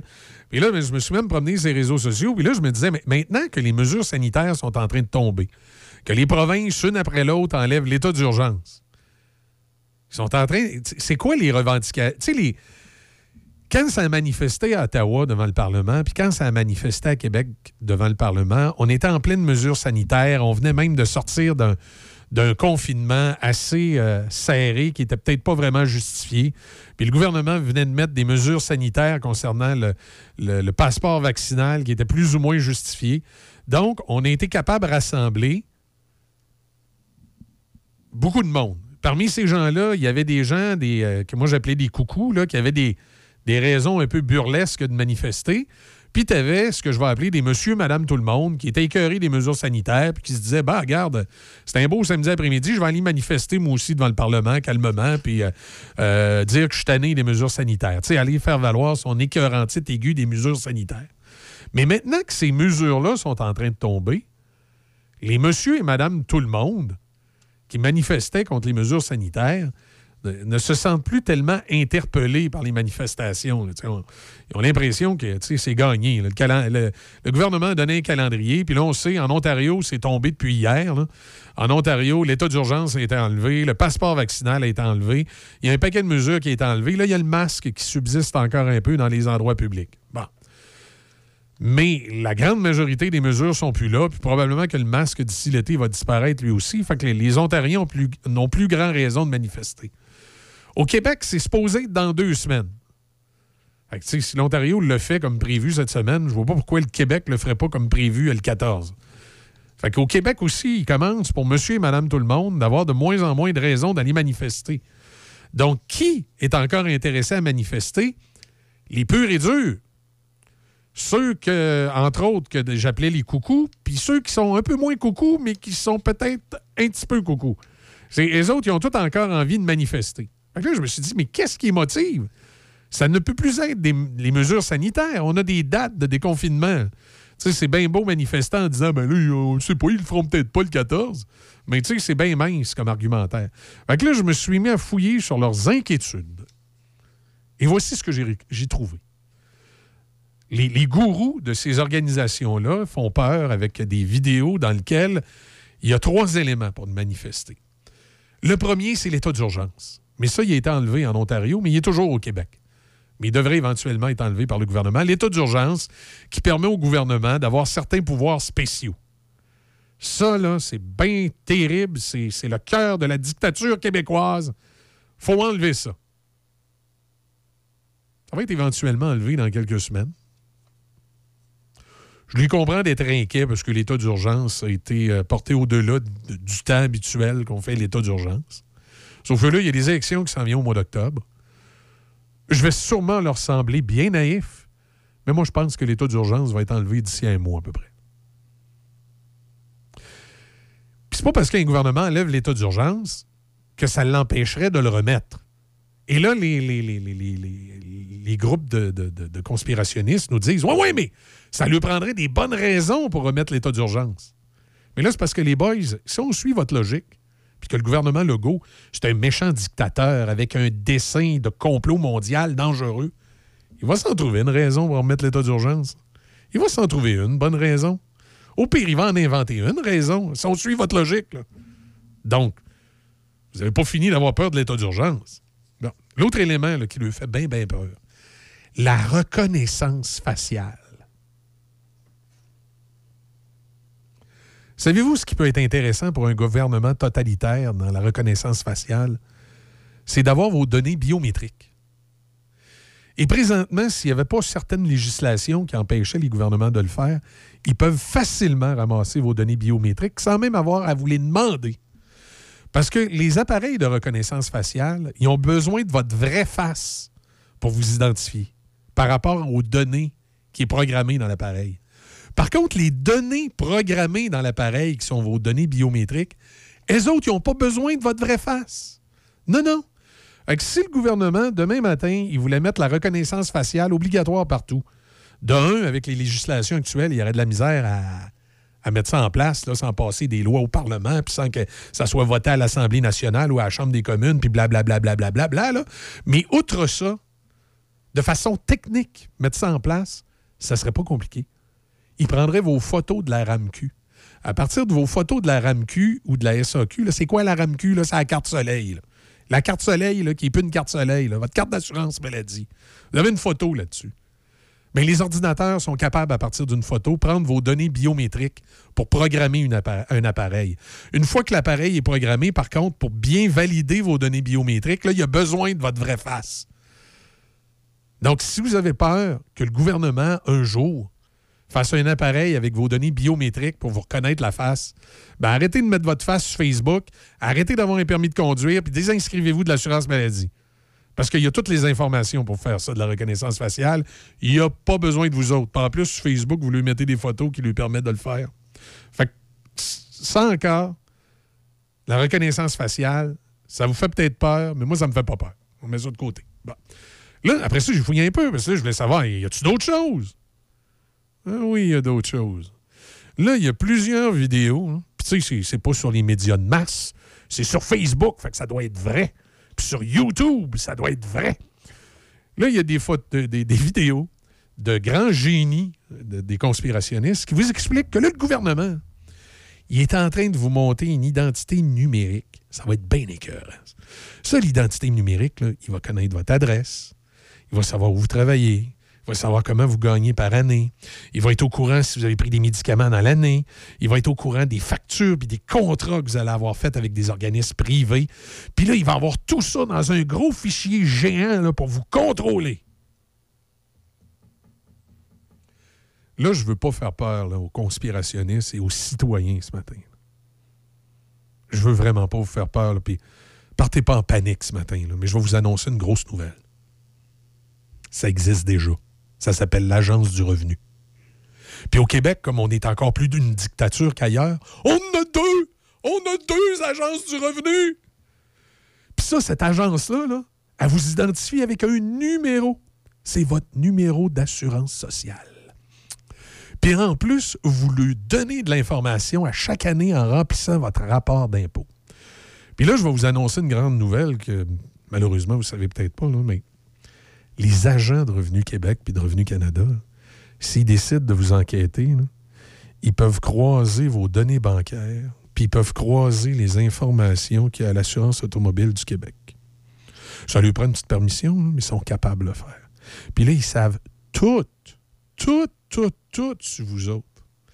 Puis si vous êtes encore plus mal pris que c'est le gouvernement canadien qui a un caillou dans la bottine contre vous parce que il vous aime pas à face ou il pense que vous êtes un terroriste, bien là, il y a un organisme qui s'appelle le SCRS, les Services canadiens de renseignement et de sécurité. Les autres, c'est encore pire que l'Agence du revenu.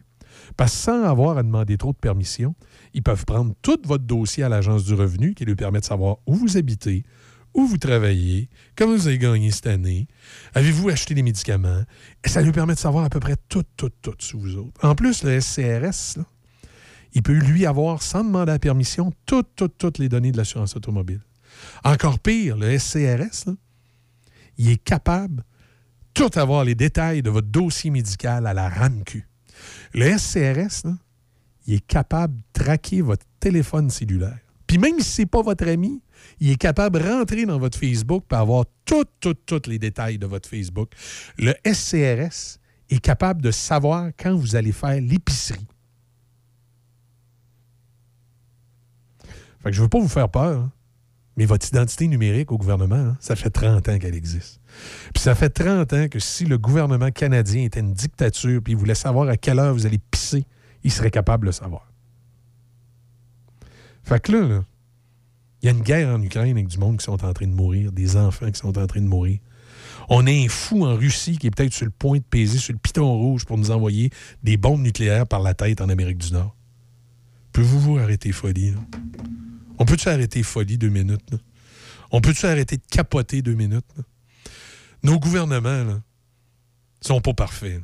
Bien souvent, c'est une gang d'incompétents qui ont le cul assis dans une assemblée à perdre le temps, à niaiser, à faire les ronds de cuir, puis à travailler pour le petit intérêt à eux autres. Mais on est à des millions de kilomètres d'un gouvernement comme celui de Poutine. Fait qu'on peut critiquer nos gouvernements, on peut lui poser des questions, on peut manifester devant l'Assemblée nationale, mais à un moment donné, il y a des moments dans la vie où il faut arrêter de capoter. C'est peut-être le temps. On pourrait plutôt se poser comme question qu'est-ce que nos gouvernements font présentement véritablement pour aider l'Ukraine? Est-ce que l'Ukraine est en train d'être le bouc émissaire des Occidentaux? Parce que nous autres, on a décidé d'égorger la Russie avec l'OTAN. Puis là, tout à coup, la Russie, qui est diri- dirigée par un malade mental, a décidé de se réveiller puis de nous envoyer des bombes. Fait que là, il faut peut-être réfléchir à ce que nos bons gouvernements vont faire. Qu'est-ce qu'ils vont faire militairement? Qu'est-ce qu'ils vont faire autrement? Mais je pense que la question est pas mal plus là que d'essayer de se faire des peurs avec des histoires de reconnaissance faciale puis d'identité numérique qui existent depuis 30 ans. Fait que ça, c'était ma petite montée de lait à matin. 7h34, on fait une pause, on revient dans un instant. En présence de symptômes de la COVID-19, comme la toux, la fièvre, le mal de gorge, la perte du goût ou de l'odorat, isolez-vous et faites un test rapide à la maison. Pour en savoir plus et connaître les consignes d'isolement à respecter pour vous et ceux qui vivent avec vous selon votre résultat de test rapide, consultez québec.ca isolement. On continue de se protéger. Un message du gouvernement du Québec. Patrick Bourson et toute son équipe de la boulangerie-pâtisserie-chocolaterie chez Alexandre vous souhaitent un bon matin avec ses merveilleux croissants pur beurre, ses délicieuses chocolatines, toutes ses succulentes viennoiseries ainsi que tous ses pains variés. La boulangerie-pâtisserie-chocolaterie chez Alexandre tient à remercier ses fidèles clients pour leur soutien moral et financier. En cette période de pandémie, votre radio Choc FM se veut promoteur de l'achat local. La vitalité économique de nos régions est le fruit du travail de nos entrepreneurs. Faites rayonner la fierté des nôtres et soutenez nos commerçants dans tous les domaines. Investir ici, c'est bâtir notre avenir.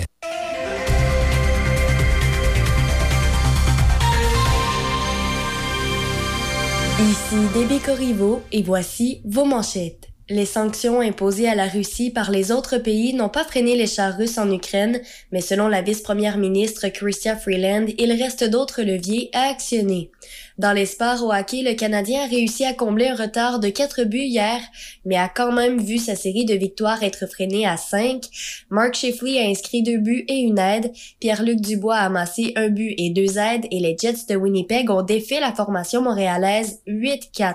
Pour le Canadien, Josh Anderson a fait trois buts, son premier tour du chapeau en carrière, et Arthurie Lekonen a aussi touché la cible, tandis que Samuel Montembeau a accordé 7 buts sur 23 tirs.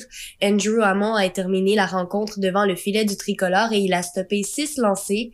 Le Canadien jouera son prochain match jeudi lorsqu'il rendra visite aux Flames de Calgary. Au tennis, l'Ukrainienne Elina Svitolina a battu hier la Russe Anastasia Patopova au tournoi de tennis de la WTA de Monterrey au Mexique. L'Ukrainienne a déclaré que tous les gains qu'elle touchera au tournoi iront à l'armée de son pays. L'Ukrainienne et la Russe ont échangé des salutations de rigueur à la fin du match. Svitolina, 15e mondiale, avait dans un premier temps envisagé de boycotter son match pour protester contre l'invasion de son pays par Moscou. Elle avait prévenu lundi qu'elle refuserait de jouer contre des Russes ou des joueuses du Bélarus, sauf si elles arboraient des couleurs neutres.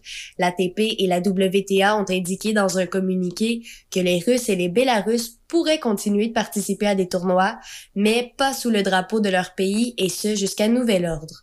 Et pour terminer, rappelons qu'au basketball, les Raptors de Toronto l'ont remporté 109 à 108 face aux Nets de Brooklyn hier. C'est ce qui complète vos manchettes à chaque FM 88.7. Choc 88 7. De Québec à Trois-Rivières. Choc 88 7. FM.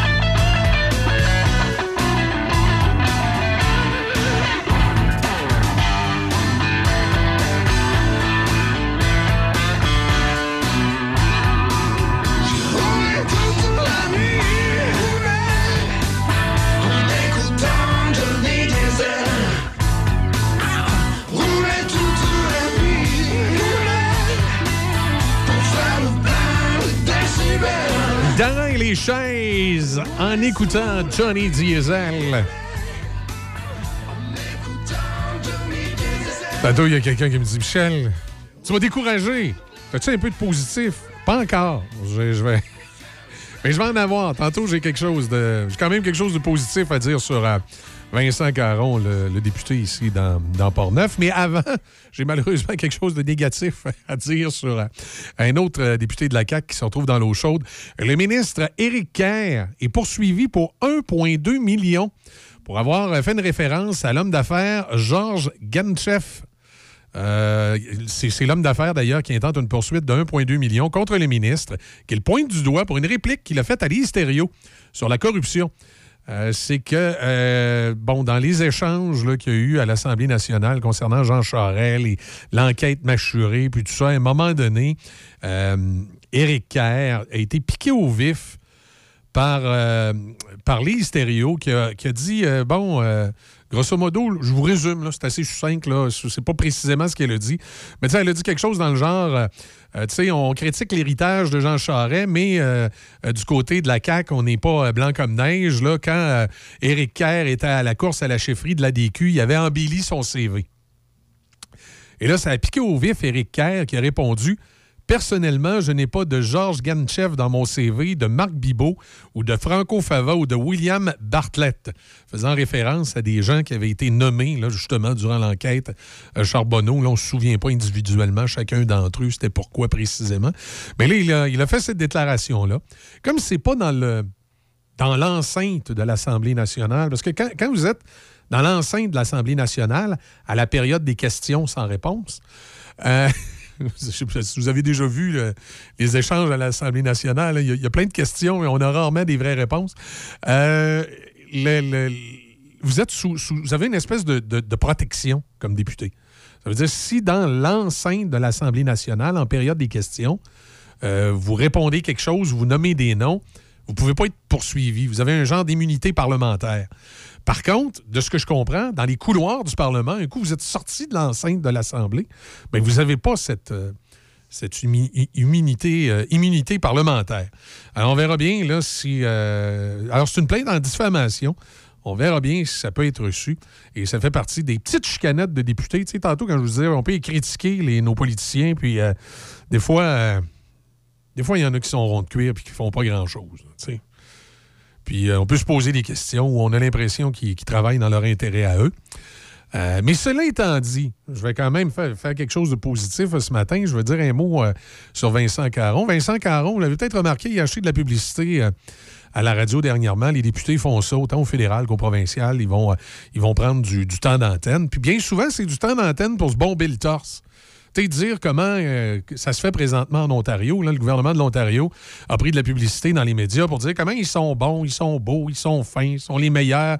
Puis souvent, c'est se vanter, eux, leur politique gouvernementale ou encore leur personnalité. C'est souvent le cas. Des fois, je pense qu'ils font même pas par express parce qu'ils ont déjà des, des textes, euh, comme on dit, euh, tout, tout, tout fait. Là. Puis là, ils arrivent. Puis bonjour, je suis le député un tel. On vous rappelle que votre gouvernement, cette année, a beaucoup investi dans notre région. Puis ils vont, euh, ils vont y aller avec le texte de tout fait du gouvernement. Puis ils vont, ils vont acheter du temps d'antenne. Puis ils vont diffuser ça. Vincent Caron a acheté de la publicité ici dernièrement. Puis j'ai trouvé fort intéressant ce qu'il a fait à l'intérieur de sa publicité c'est qu'il s'est mis à, vanter les attraits de Portneuf, de vraiment parler de Portneuf comme étant le terrain de jeu de la capitale nationale et d'invitant les gens de l'extérieur à venir dans Portneuf. Puis là-dessus, ben, euh, je lui lève mon chapeau, puis qu'il en profite, M. Caron, parce que j'aurais pas souvent des bons mots envers euh, les députés. J'ai plutôt l'habitude de les critiquer. Mais dans ce cas-ci, je trouve que sa campagne publicitaire a assez bien pensé de vanter les, euh, les mérites de la région et d'inviter les gens à venir dans la région. Si tous les députés prenaient le budget discrétionnaire ou le budget publicitaire pour vanter les mérites de leur localité, mais les vanter, indépendamment de la politique, de vanter les industries touristiques, de vanter les attraits de la localité, euh, ça serait intéressant. Ça donnerait un coup de pouce aux médias, puis ça donnerait un coup de pouce aux entreprises locales également, qui, en cette fin de pandémie, en arrachent. Et ce qu'on a de besoin, c'est que les gens viennent nous voir, que les gens viennent consommer dans nos commerces. qu'on ait des activités. Il faut que les, les villes, entre autres, les municipalités, puis les... euh, qui ont les moyens de le faire, puissent, dans les localités, aider à organiser des événements qui vont attirer des gens de partout et que ces gens-là vont venir consommer dans nos commerces pour relancer la grande roue économique locale. Puis, en tout cas, à ce point de vue-là, le, député, semble l'avoir compris. Fait que on lui lève notre chapeau ce matin. Pas juste un merci d'avoir mis un petit peu d'argent dans nos coffres en achetant de la publicité, mais surtout de vanter les, euh, les mérites de, de Portneuf parce que c'est ça qu'il faut faire. Il faut, il faut qu'on puisse, à travers la publicité, surtout quand c'est gouvernemental, euh, d'aider à la roue. Puis les villes, c'est pareil, d'aider à la roue, de dire on veut que les gens viennent chez nous, que les gens viennent consommer chez nous dans nos commerces.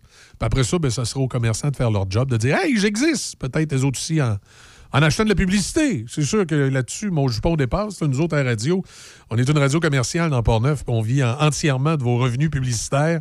Fait que c'est sûr qu'on va cheerleader pour que les entreprises de Port-Neuf achètent de la publicité pour se faire connaître, faire connaître la région aussi. Parce que quand vous achetez de la publicité, vous, vous faites connaître la région aussi. Puis ça, le but, c'est de collectivement tout travailler ensemble pour faire connaître notre région.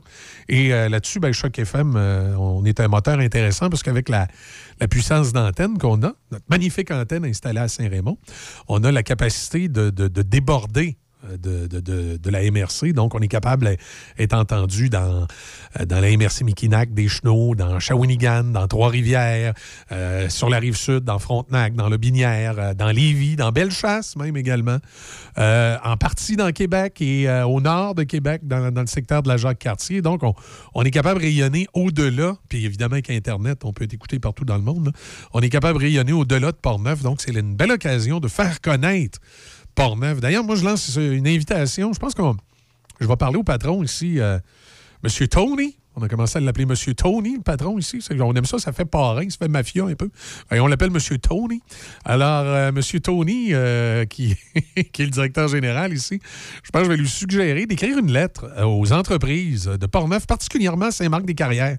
Je ne sais pas s'il y a des entreprises de Saint-Marc-des-Carrières qui nous écoutent ce matin, mais je parle particulièrement aux entreprises de Saint-Marc-des-Carrières qui ne sont pas des entreprises euh, avec vitrine, là, pignon sur rue. Là, vous n'êtes pas un magasin de linge, vous n'êtes pas un- une quincaillerie, vous êtes euh, genre une, usine ou une, entreprise manufacturière qui fabrique quelque chose qui est vendu à travers le monde. Donc, après ma barre, vous n'avez pas besoin de faire de la publicité pour euh, dire aux gens, ben, euh, venez acheter chez nous.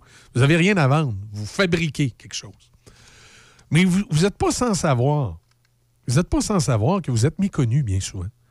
Que souvent, vous êtes de fières entreprises qui embauchent des gens dans Port-Neuf. Des fois, vous avez peut-être 100, 200, 300 travailleurs qui sont des gens de Port-Neuf, qui gagnent leur vie chez vous, qui sont fiers de leur entreprise, qui font parfois des produits qui sont distribués partout à travers le monde. On n'a pas idée que vous êtes parfois impliqué dans la communauté, vous faites des dons, au, euh, je sais pas moi, à la fondation de l'hôpital, euh, euh, à la fondation, l'association des sportifs, j'oublie le nom, à Donnacona, avec le monsieur qui travaille à la ville, et que j'ai pas de mémoire des noms, mais les gens de Donnacona, vous savez de qui je parle, là, je pense que c'est le DG de la ville de Donnacona qui est dans cette organisation-là, où vous, vous, aidez le sport amateur, puis ça, c'est un, un organisme très important dans Port-Neuf.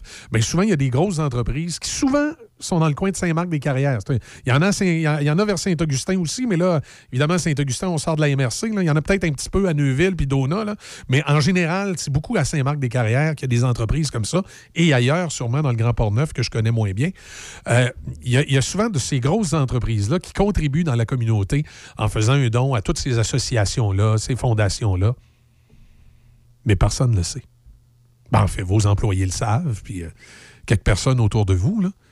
Mais la grande population de Portneuf n'est pas nécessairement au courant qu'il y a une belle entreprise à Saint-Marc-des-Carrières qui s'appelle Tel Nom, qui embauche tant de, citoyens de Portneuf, qui fait vivre des gens dans Portneuf, qui ont, euh, qui ont distribué 25, 30 000 piastres dans des organismes communautaires dans la région pour venir en aide à la région. Il n'y a personne qui le sait. Puis souvent, ces entreprises-là ont de la pénurie de main-d'œuvre, puis c'est des employeurs de choix que peut-être si on connaissait plus à l'extérieur de Portneuf et dans Portneuf, on irait porter notre CV. Donc, moi, ce que je veux faire ce matin, je veux dire à ces entreprises-là, faites-vous une belle publicité corporative à la radio, puis venez, euh, le dire que vous êtes fier. Venez le dire. Moi, je suis l'entreprise X de Portneuf, puis je suis fier en maudit d'embaucher 200 travailleurs dans Portneuf. Je fais tel produit, c'est distribué en Asie, en Europe, aux États-Unis, ou c'est distribué partout à travers le Canada. Et je suis fier de mon produit. Je suis fier de mes employés. Hey, by the way, j'ai de la job. hein. Je suis à la recherche d'une dizaine d'employés, si ça vous tente. Puis en plus, l'année passée, parce que j'aime ma communauté, j'ai pris euh, 20 000 piastres, puis je l'ai donné à un organisme caritatif de la région. Là, les gens vont faire Hein, wow! Puis ça existe, cette compagnie-là? C'est où? Ah, à Saint-Marc. Ah, ouais. Ou ailleurs, là, dans Port-Neuf. J'aime bien donner l'exemple de Saint-Marc. Je sais qu'il y en a plusieurs. Puis là, les gens vont vous connaître. Puis là, en plus, vous allez aider à faire rayonner Port-Neuf. Puis après ça, il y a peut-être un petit monsieur dans Bellechasse qui va avoir entendu cette publicité-là, puis il dit Caroline, c'est dans mes cordes, ça, ce job-là, je vais aller appliquer. Puis qui va peut-être déménager à, Saint-Basile, à Saint-Casimir. Il va aller travailler à Saint-Marc, ou ça peut être une, entreprise du, du, euh, du parc industriel à Saint-Raymond qui s'annonce. Comme je dis, j'ai. J'ai parlé de Saint-Marc parce que je sais qu'il y a beaucoup de. Le genre d'entreprise que, que- je décris ce matin, je sais qu'il y en a beaucoup à Saint-Marc. Mais il y en a, dans- il y en a également à Saint-Raymond, il y en a également à Donnacona. Euh, ça s'adresse à vous autres aussi. Là. Euh, mais c'est parce qu'une fois de temps en temps, il faut, donner un exemple. J'aime bien. Matin, ça donne bien, ça donne une occasion de parler de Saint-Marc. On parle souvent de Saint-Raymond, de Donnacona, de Pont-Rouge. On va parler d'une autre localité dans Port-Neuf. Mais toutes ces entreprises-là, là, faites-vous connaître, puis aidez à faire rayonner Port-Neuf, parce que à travers ce genre de, de, de- publicité, euh, puis tu sais, c'est correct d'en faire sur Facebook, là, mais Facebook, là, euh, c'est surestimé pas mal. l'algorithme de Facebook fait que c'est pas tout le monde qui voit vos publications, puis bien souvent, ça va rester dans le petit cercle de vos propres employés ou de vos propres clients qui vont voir votre Facebook. Fait qu'il faut, faut, faut sortir un peu. Puis oui, on peut annoncer sur des médias extérieurs de la région, mais on a certains médias dans la région, comme Choc FM, qui rayonnent aussi à l'extérieur. Fait que tu sais quoi de mieux que quelqu'un qui écoute la radio de Portneuf puis qui entend parler de Portneuf pour avoir le goût de venir habiter dans Portneuf puis le goût de venir travailler dans Portneuf? Donc, euh, la personne dans Bellechasse qui écoute euh, Monsieur Vintage parce qu'il tripe sa musique rétro, puis il sait que c'est la radio de Portneuf, puis il entend parler de Portneuf, puis il entend parler euh, euh, d'une industrie extraordinaire dans Portneuf qui cherche des employés, puis que lui, ça fait deux ans qu'il cherche une job ou qui est tanné de celle, celle qu'il a déjà. Euh, ben, tu sais, c'est. euh, c'est le temps là, de, de, de, de- s'annoncer. C'est le temps de, se faire rayonner. C'est le temps de vous faire connaître. là. Le, le gars dans Bellechasse, il va peut-être dire Oui, OK. Il y a cette entreprise-là dans, dans Port-Neuf. Hey, la femme, on va à la maison, on s'en va s'installer à Saint-Raymond. Il y a des beaux terrains, c'est pas trop cher à part de ça. On va se faire construire une belle maison à Saint-Raymond. En plus, j'ai entendu une publicité tantôt. Il paraît qu'il y a une boucherie là, des chefs. C'est pas pire, ça, me paraît, au centre-ville de Saint-Raymond. Moi qui aime la viande, je vais aller m'installer là à Saint-Raymond. Je vais aller à la boucherie des chefs. Puis je vais aller appliquer dans le parc industriel. Telle entreprise, là, ils cherchent des employés présentement. C'est comme ça qu'on va faire rayonner notre région. Puis que ça va donner le goût aux gens de venir s'installer ici. Servez-vous-en de votre radio. Là, je vois quelqu'un qui me texte, il dit C'est- juste pour Port-Neuf. Non, c'est- pour Lobinière aussi. Là. Les gens, de le- les grosses entreprises, je pense à South Charles, dans les industries de la rive sud, là, euh, dans Lobinière, c'est la même affaire pour vous autres. Euh, c'est la même affaire pour toutes les entreprises qu'il pourrait y avoir aussi dans MRC de la Jacques-Cartier, dans MRC Méquinac ou des Chenaux, qui sont dans notre rayonnement d'antenne. C'est sûr que ce matin, là, je mets l'accent sur Port-Neuf. Parce qu'à un moment donné, euh, comme je disais tantôt, j'ai parlé de Saint-Marc, parce qu'on parle souvent de Saint-Raymond puis de Donnacona. À un moment donné, il faut parler de Saint-Marc. Dans nos, zones dans nos émissions, on s'identifie Lobinière, Port-Neuf. Fait que souvent, on parle de Lobinière, puis souvent, on parle de Port-Neuf. Puis là, de temps en temps, il faut alterner. Là. Fait que là, un matin, je suis parti sur Port-Neuf. La raison plus particulière pour laquelle je suis parti sur Port-Neuf, c'est que cette semaine, dans l'émission de Denis Beaumont, on a eu une entrevue avec une, avec une compagnie de Saint-Marc-des-Carrières que moi, j'ai été totalement étonné. J'ai appris qu'ils distribuaient leurs affaires euh, partout à travers le monde, qu'ils embauchaient, je pense, c'est 200 employés à Saint-Marc. Euh, tu sais, tu dis, waouh! Puis que je pense que c'est 30 000 piastres qu'ils avaient mis d'argent dans le milieu. Là. C'est. Et j'ai pas mémoire des noms. Hein. Machitech, Machinec, une affaire comme ça, là, à Saint-Marc. C'est formidable, cette entreprise-là.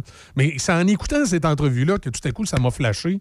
Puis j'ai dit, il faudrait que j'aille voir le grand, le grand Tony. Là, je dis le grand. Je n'ose pas dire à la radio le vrai nom qu'on lui donne. On l'appelle Monsieur Tony. Ou à l'interne, on l'appelle. euh, je pense que je vais le dire, OK? Puis c'est pas péjoratif, là, il sait, on le taquine, on l'appelle de même. On l'appelle le gros Tony. Et c'est le DG, c'est le directeur général. Oui, on est parents, c'est mon cousin. Mais il n'y a rien de pire que d'avoir un cousin euh, dans Mafia. C'est pas, pas évident. Non, non, il n'est pas dans Mafia, évidemment. Mais on l'agace avec son nom. C'est Tony, c'est le DG. Euh, fait que ça me tente euh, de demander à Tony qu'il écrive une lettre à toutes- les entreprises. Là, euh, puis j'espère qu'on n'en oubliera pas, parce que des fois, c'est pas évident d'avoir la liste des entreprises. là. toutes les entreprises de Port-Neuf, éventuellement ceux de la Binière, puis peut-être ceux de la MRC de la Jacques-Cartier aussi, leur écrire une petite lettre résumant de ce que je viens de dire ce matin, que ça serait le fun qu'on se mette tout ensemble pour faire, région- pour faire régionner la région. pour faire rayonner la région euh, à, travers, euh, à travers les zones de, choc, puis d'aller rejoindre les gens de Shawinigan, les gens de Trois-Rivières, euh, les gens qui nous écoutent dans le coin de Bécancour, les gens qui nous écoutent dans le coin de Bellechasse, les gens qui nous écoutent dans le coin de Québec, les gens qui nous écoutent dans le coin de Lévis, que ces gens-là enten- entendent parler de nous autres en écoutant la radio de Portneuf parce qu'ils tripent sa musique, la radio de Portneuf, le Binière, parce qu'ils tripent sa musique, puis qu'ils se disent Hein, wow, a donc bien l'air tripant, cette place-là. Je vais aller m'installer là, moi. Je vais aller, euh, ne serait-ce que je vais aller en vacances dans ce coin-là, aller voir les, euh, les microbrasseries qu'il y a autant dans le Binière que dans Portneuf, les, centres de, de villégiature, la Vallée-Bras du Nord, les micro-chalets à- au Roquemont, les chalets de Sainte-Christine d'Auvergne, et tout autre hébergement. que- Aidez-moi les gens de la Binière, là, envoyez-moi des noms dans votre coin. Je connais un petit peu moins les places d'hébergement. Je connais les campings, mais je connais moins bien les, les places d'hébergement. Si vous avez des endroits à me suggérer, là, à texter, là, qui sont tripants à aller visiter chez vous, là. je sais pas qui m'a texté tantôt. J'ai vu quelque chose rentrer sur le Binière. hein, qui, qui- Texte-moi donc des places euh, que, que je devrais dire là, dans le Binière que les gens qui nous écoutent présentement, là, à Shawinigan, devraient aller visiter là, durant les vacances d'été. Tu sais, il faut, faut, faut vanter notre région. Puis avec la pandémie qui vient de se terminer, il, faut, clairement se faire un, gros nous collectif, euh, se bomber à Béden, là, puis dire écoute, on est fiers. Tu sais, puis venez faire des entrevues avec Denis le Midi. Denis le Midi, c'est ça le mandat qu'on lui a donné, c'est de faire des entrevues avec les entreprises de la région pour qu'ils puissent se faire connaître. Hier, il y avait une cabane à sucre dans le coin de Saint-Sylvestre, justement, parlant de Lobinière. Euh, Aujourd'hui, on va parler qu'une cabane à sucre dans Port-Neuf. On va, euh, on, va parler avec différentes entreprises, différents euh, euh, endroits touristiques dans, nos régions où les, les gens, les gens qui nous écoutent présentement à Québec, qui nous écoutent à Trois-Rivières, qui nous écoutent à Shawinigan, qui nous écoutent à, à Bécancour, qui nous écoutent à Lévis, qui nous écoutent dans Beauce, parce que vous tripez sur la musique. C'est vrai qu'on a de la bonne musique, hein? C'est ça notre force. Fin de semaine, Monsieur Vintage, hein, c'est incroyable. Les, gens de ce groupe d'âge-là, ils trippent à, fond. Imaginez que le festival rétro à Jolie, on va tripper encore plus. Euh, puis le, le- classic rock et classic hits qu'on joue le, jour ici à la station, les gens adorent ça. Moi, je vous dis, euh, dans à peu près un an, six mois, un an, il y a une station de radio à Québec qui va, essayer de prendre le même format que nous autres. Ils vont le faire peut-être un peu tout croche parce qu'ils vont être jaloux parce qu'il va y avoir trop de monde qui va nous écouter. Parce que la musique qu'on joue, ben, c'est des classiques. Puis euh, on n'ira pas vous jouer du top 40 parce que les quotas francophones du CRTC dans du top 40, c'est pas knable. Tu sais, si on veut jouer de la musique actuelle, là, on va jouer la même boîte que tout le monde joue. Parce qu'avec les quotas, on ne peut pas faire 200 recettes. Alors qu'avec les quotas actuels, quand on joue de la musique euh, classique hits comme on fait, ben ça nous permet de ça nous permet de, pouvoir euh, ça nous permet de- de- euh, de pouvoir avoir une, gamme de musique acceptable dans le francophone. Bon, tiens, il était temps, on s'est réveillé l'autre bord, on m'a envoyé des affaires. L'Éconolodge à Saint-Apollinaire, y a-tu quelque chose de spécial à l'Éconolodge? C'est un bel hôtel là, pour loger, là, si vous passez dans le coin, j'en doute pas. là. Mais y a-tu quelque chose à visiter là? Le domaine Joli, ça oui, hey, le domaine Joli à Sainte-Croix, ça, il y a quelque chose là. Le festival rétro de Joli aussi, ça, c'est une, euh, une, belle, euh, belle organisation où on va être présent cette année. Le festival country de Saint-Agapi également, c'est un super bel événement. Malheureusement, les autres, l'année passée, ils n'ont pas fait preuve de beaucoup de solida- solidarité. Ils nous ont dit qu'ils préféraient s'annoncer à Québec que dans une radio régionale. Fait qu'on verra cette année s'ils ont changé d'idée. J'espère pour eux autres. Nous autres, ça ne nous empêchera pas d'inviter les gens à aller les voir, mais vous comprendrez que euh, je vais moins mettre l'accent sur cet événement-là que le Festival Rétro à Jolie, qui, lui, euh, fait équipe avec nous autres au niveau de la publicité. Fait que c'est des événements qui ont lieu, ça, dans le Binière, qu'il faut pas manquer. Le domaine Jolie, ça, je l'ai pas encore visité. faut le voir que j'aille le visiter. C'est super trippant. Puis l'Éconolodge à Saint-Apollinaire, je suis sûr que c'est un super hôtel le fun. Il y a juste, y a-tu quelque chose de touristique à côté, là? Parce que si, vous voulez que je vante l'Éconolodge, ça va m'en prendre un petit peu plus, mais on salue les gens de l'Éconolodge. Je suis sûr que c'est un, endroit hôtelier extraordinaire, là, mais, euh, mais c'est peut-être la place à aller dormir, ça, pour aller au Festival Country. Tiens, allez tout à l'Éconolodge, les gens de Shawinigan. Allez à l'Éconolodge de Saint-Apollinaire pour le Festival Country de Saint-Agapi. Vous serez pas loin. Juste assez loin pour que ça soit pas trop dérangeant, juste assez proche pour que ça soit le fun. Fait que euh, c'est euh, ça, c'est les endroits du, euh, du côté de, de Lobinière qu'on vous invite à, profiter cet été. Et j'invite évidemment tous les, entreprises que j'ai dit tantôt, particulièrement celles de Portneuf et de Lobinière, à communiquer avec nous puis de faire rayonner la région. Comme je dis, je vais demander, je vais demander à Tony d'envoyer une lettre dans ces commerces-là. Mais si vous êtes à l'écoute ce matin, là, prenez devant, vous n'êtes pas obligé d'attendre la lettre de Tony. Surtout des fois, Tony, ça il prend deux heures à écrire une lettre. Euh, on va, et lui, euh, non, c'est parce qu'avant de venir travailler avec nous autres, il ne savait pas lire et écrire. Non, c'est une joke. il va être en maudit, mais qui arrive tantôt. Euh, qu'est-ce que je voulais vous dire? Oui, vous avez tout simplement envoyé un courriel info choc887.com info choc887.com puis écrivez dans le courrier ce que Cloutier a dit un matin, là, ça m'intéresse. Là, vous allez voir, tous les vendeurs vont venir me voir et vont dire Mais qu'est-ce que t'as dit un matin, toi? Fait que là, je vais pouvoir leur expliquer ce que j'ai dit. Puis là, ils pourront vous, euh, vous concocter quelque chose. Parce que là, je fais ça sur le fly. là. Je suis en train de prendre nos, nos représentants, les culottes à l'air, euh, les, les culottes à l'air, les culottes à terre. Je ne les ai pas dit là, que j'allais parler de ça ce matin, mais là, l'actualité, puis ce qui se passait, c'est tranquille. Ça m'a amené cette réflexion-là. Puis, de, de- j'ai dit, je vais lancer un appel à ce matin aux entreprises de la région en visant particulièrement nos amis de Saint-Marc-des-Carrières. Euh, je me dis, tiens, je vais lancer un appel. Fait que là, ils vont se faire prendre un peu.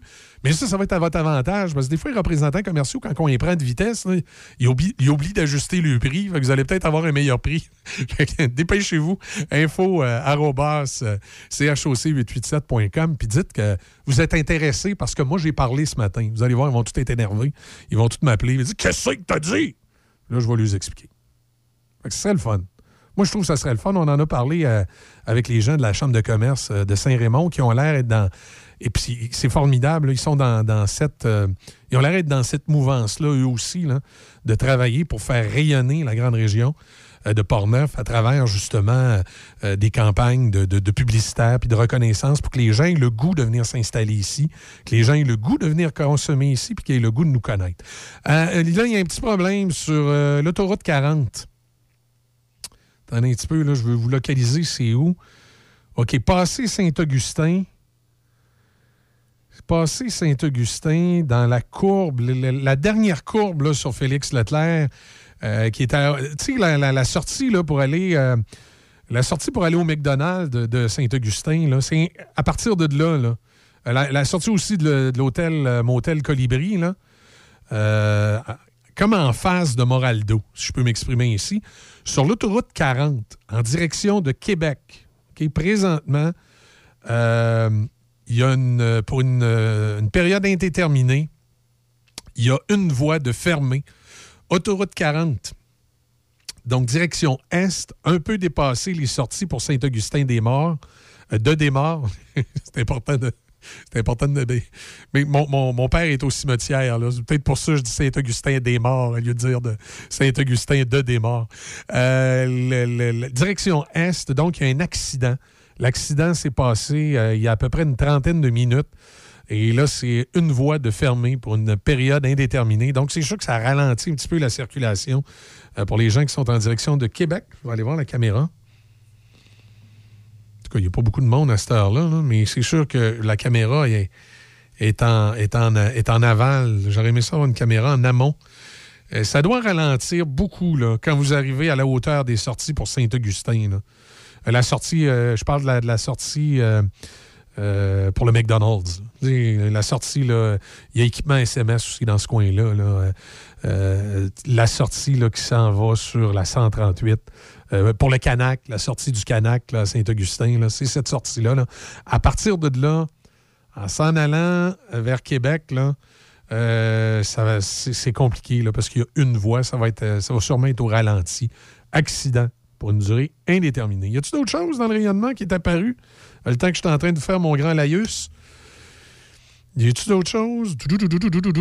Non, ça serait, euh, ce serait seulement ça. Et 8h06, même moi puis ma grande trappe, j'ai encore débordé. Euh, on va faire une pause, on va aller écouter les nouvelles de débit, on va écouter les Rolling Stones qui sont là, quand je vous parlais de bonne musique souvenir. Puis par la suite, on va aller euh, parler à notre chroniqueur de ce matin. Choc. C-H-O-C. Le son des classiques. Dans Portneuf et Lobinière.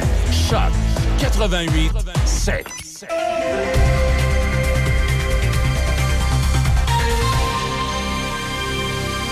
Ici Déby Corriveau et voici vos nouvelles. Les sanctions imposées à la Russie par les autres pays n'ont pas freiné les chars russes en Ukraine, mais selon la vice-première ministre Chrystia Freeland, il reste d'autres leviers à actionner. Madame Freeland a reconnu que les sanctions canadiennes contre la Russie pourraient causer des dommages collatéraux au Canada. Elle explique que nous devons nous préparer à subir les conséquences dans nos propres économies. D'ailleurs, le Canada interdit désormais aux navires et aux bateaux de pêche russes d'entrer dans les ports et les eaux intérieures du Canada. Ottawa déposera une pétition à la Cour pénale internationale pour lui demander d'enquêter sur les allégations de crimes de guerre et de crimes contre l'humanité commis par la Russie en Ukraine. Le président ukrainien a indiqué lors d'une entrevue à CNN qu'il voulait que les forces russes cessent de bombarder son pays avant que les négociations avec la Russie reprennent. La Sûreté du Québec et ses partenaires lancent la 18e édition du mois de la prévention de la fraude sous le thème Flairer l'arnaque.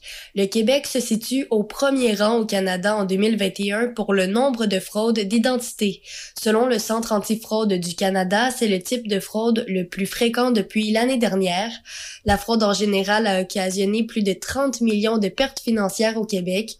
Une campagne de sensibilisation est en cours dans les médias sociaux sur les différents types de fraudes actuelles. Les fraudeurs misent généralement sur la méconnaissance, la vulnérabilité des victimes, le sentiment d'urgence, l'autorité ou encore la rapidité pour arriver à leur fin.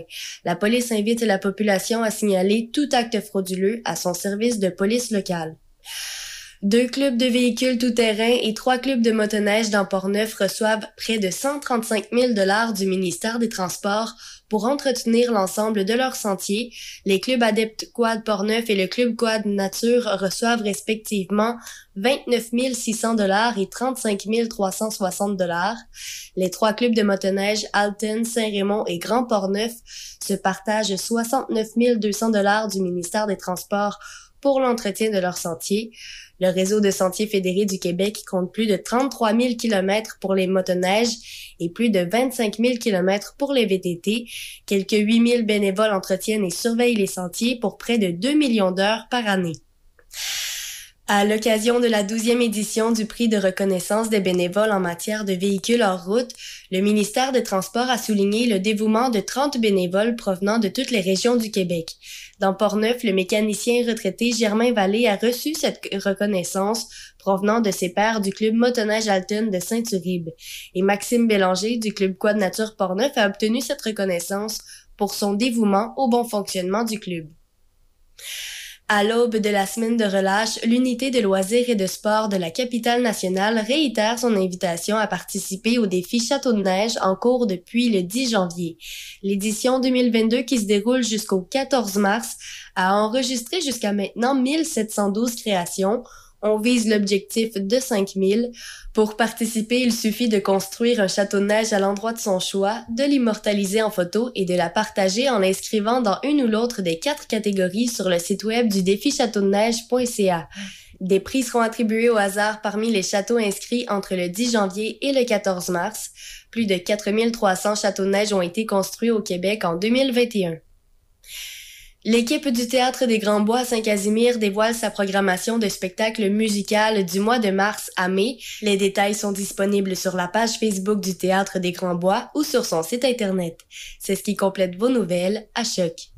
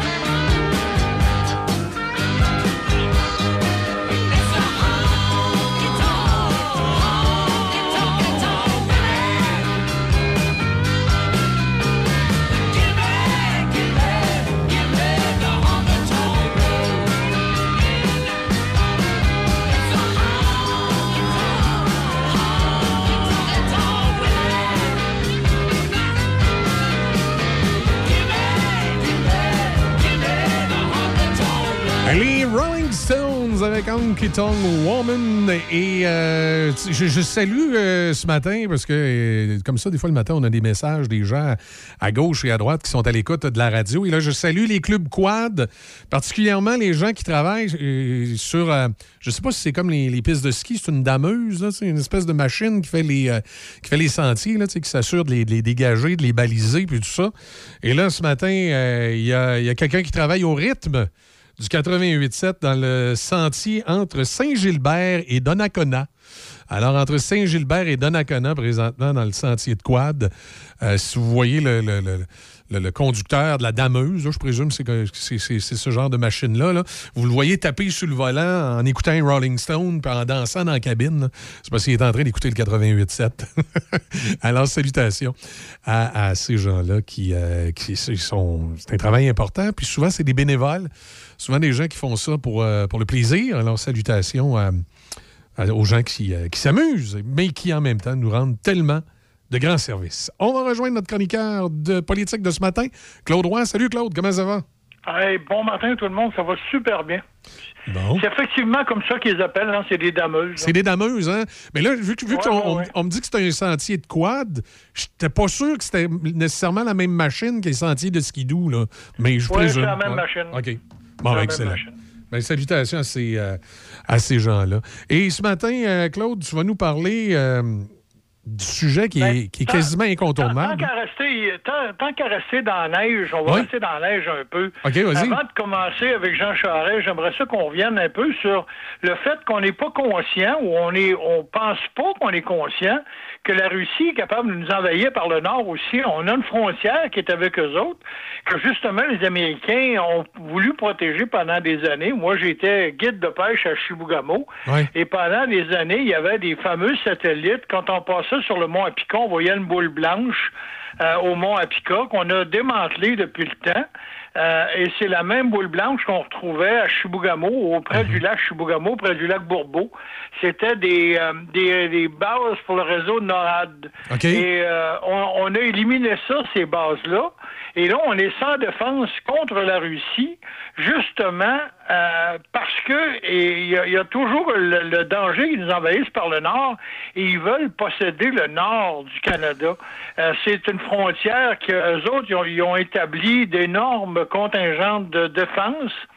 Euh, puis que nous autres, on a décidé d'abandonner. On, on dit qu'on n'a pas d'argent pour aller là. On sait que ça prend beaucoup de sous, beaucoup d'énergie. Et finalement, on ne l'a pas fait, puis on le fait pas encore aujourd'hui. Donc, euh, cette suprématie russe, on l'a à côté de notre porte, puis on n'en est pas conscient. Que demain matin, la Russie décide de nous envahir par le nord. Tu vas dire, ouais, mais là, eux autres, euh, qu'est-ce qu'ils vont faire? Ben, ils risquent de descendre. C'est facile de s'introduire là-bas avec des bateaux euh, par le nord, Ben, on- puis venir prendre possession du Canada. là. On sait que de temps en temps, avec leurs avions, euh, ils sont obligés de se faire escorter par soit des F-18 canadiens ou des F-16 américains parce qu'ils ils viennent un petit peu trop proches. Ouais, ben c'est ça. Puis, tu sais, euh, on, on- on dirait qu'on on réalise pas comment ils sont dangereux par, par cette frontière-là. Puis ils sont collés sur nous autres. Autant ils sont collés avec la Chine, autant ils sont collés avec nous autres. Hein. Puis euh, on, on dirait qu'on on les voit pas. On dirait qu'on les sent pas. là. Pourtant, Claude, ils sont là. As-tu entendu la publicité du gouvernement canadien présentement qui tourne à la radio? Moi, moi je ne chialerai pas contre le gouvernement canadien parce qu'au cours de la pandémie, ils n'ont pas mis beaucoup d'argent euh, en publicité. Puis là, ils viennent de se réveiller. Ils commencent à faire des annonces publicitaires à la radio et à la télévision et partout. Puis je trouve ça extraordinaire. Ça fait partie de leur contribution. Puis je leur lève mon chapeau. Il y a juste que leur dernière annonce, c'est comme euh, un mauvais timing. Je sais pas, tu l'as-tu entendu? Veux-tu qu'on l'écoute un matin? Ah, Allez-y donc, hein. Euh, juste Écoute- que je regarde je l'ai entendu. Écoute, je vais, te faire écouter l'annonce présentement que, que la sécurité publique euh, a fait jouer dans les radios présentement euh, au Canada. À l'origine, l'annonce fait référence à des désastres naturels. Sauf que c'est bizarre, on est au mois de février, ils ont mis des bruits de tonnerre, fait qu'on dirait des bruits de, de bombes. là. É- écoute bien l'annonce, puis je, vais- je vais te dire, moi, j'ai commis un malaise quand je l'ai entendu, puis hier, j'écoutais euh, Raphaël, notre animatrice du Retour à la maison, puis elle a eu la même réaction que moi. Écoute bien l'annonce du gouvernement canadien qui joue présentement à la radio. OK. Les secteurs touchés par la tempête sont la région de l'île. Une catastrophe peut arriver à tout moment. et vous ne voulez pas être pris au dépourvu. Mais vous vous êtes préparé pour ça. Vous connaissez les risques. Vous avez un plan et vous avez des provisions d'urgence au cas où la vie vous réserverait une mauvaise surprise. Avec un peu de préparation, on peut faire face à toute éventualité. Voyez comment à préparez-vous.ca. Un message du gouvernement du Canada. C'est bizarre, hein? Oui, on a, tu sais, malheureusement, avec euh, le transfert de Pat, j'ai malheureusement pas entendu ou mal entendu. Tu m'excuseras. Ben, écoute, je te- De toute façon, écoute, à- à- notre gouvernement, est- je dis pas qu'il est en retard, mais comme il se réveille tout le temps plus tard, ben, cette publicité-là qui est faite pour une peut-être une partie de l'année, ben, elle correspond pas à la réalité actuelle. là. Puis surtout avec euh, le, le déclenchement de- des hostilités en Ukraine, euh, on dirait que le timing, c'est comme tu dis, là, on dirait que le timing n'est pas là. là. Non, non, mais c'est ça. Mais c'est parce que quand tu écoutes cette publicité-là, si t'as pas compris au début qu'il parlait d'un, orage, tu penses qu'il parle d'un bombardement puis qu'il faut se préparer à être bombardé puis à avoir des provisions. c'est, Oui, c'est ça. C'est C'est- ça. Non, c'est un mais petit peu inquiétant. Il, il reste quand même que la frontière du Nord, si on fait pas quelque chose, si le gouvernement ne Ouais. décide pas de faire quelque chose et d'établir des bases solides pour montrer aux Russes qu'on veut défendre, parce que c'est pas avec un, un brise-glace une fois de temps en temps, puis euh, des petites menaces que les Russes, qu'on le voit, que les Russes sont capables de déployer des contingents. Puis il faut pas oublier que la Russie, c'est un pays nordique aussi. Euh, ils sont habitués au froid, ils sont établis là-bas, ils ont établi des bases, puis ils veulent avoir la portion du Nord qui nous appartient pour être encore plus proche des Américains, pour avoir des bases, établir des bases proches des, des États-Unis. Et les États-Unis, ils se fient sur nous autres. Et, euh, C'est pas nous autres qui se fient. euh, tu sais, les États-Unis, il suffit que nous autres, on est capable de défendre nos frontières, mais ils réalisent, ils réalisent très, très bien qu'on n'est pas capable de le faire. On n'a pas l'argent, on n'a pas le contingent, on n'a peut-être pas la volonté, puis on pense que tout ça, c'est libre de droit, puis ça ne l'est pas. Les Russes, s'ils décident de vouloir envahir par là, ils pourraient le faire comme l'Ukraine. Ouais, Ceci, est- ceci- ceci étant dit, euh, revenons à nos moutons, revenons avec la politique fédérale, Oui. où les conservateurs se prêtent, se préparent peut-être à annoncer l'avenue de Jean Charest. Je suis prêt. Jean- euh, Je suis prêt. je suis prêt. Il va peut-être avoir, comme dans le temps de l'ADQ, les deux mains sur le volant. Donnez-moi le volant, que je puisse contrôler les destinées du Québec. C'est ce que les Québécois avaient décidé de faire suite à la défaite de l'ADQ. Euh, et de, de moi-même, quand on a perdu les élections, on est rentré 41, on est sorti euh, 37, donc euh, tu vois qu'il en restait pas beaucoup. Puis de ceux qui restent, il y en a qui ont décidé de quitter le navire euh, pour s'en aller après, parce qu'ils n'étaient pas nécessairement séparatistes, ils n'étaient pas nécessairement aussi nationalistes que M. Legault voudrait que M. Legault l'est présentement. Puis on va voir qu'est-ce qui va se passer avec les conservateurs fédéraux à l'avenue de Jean Charest. Là, Jean Charest a invité des gens à venir entendre son discours.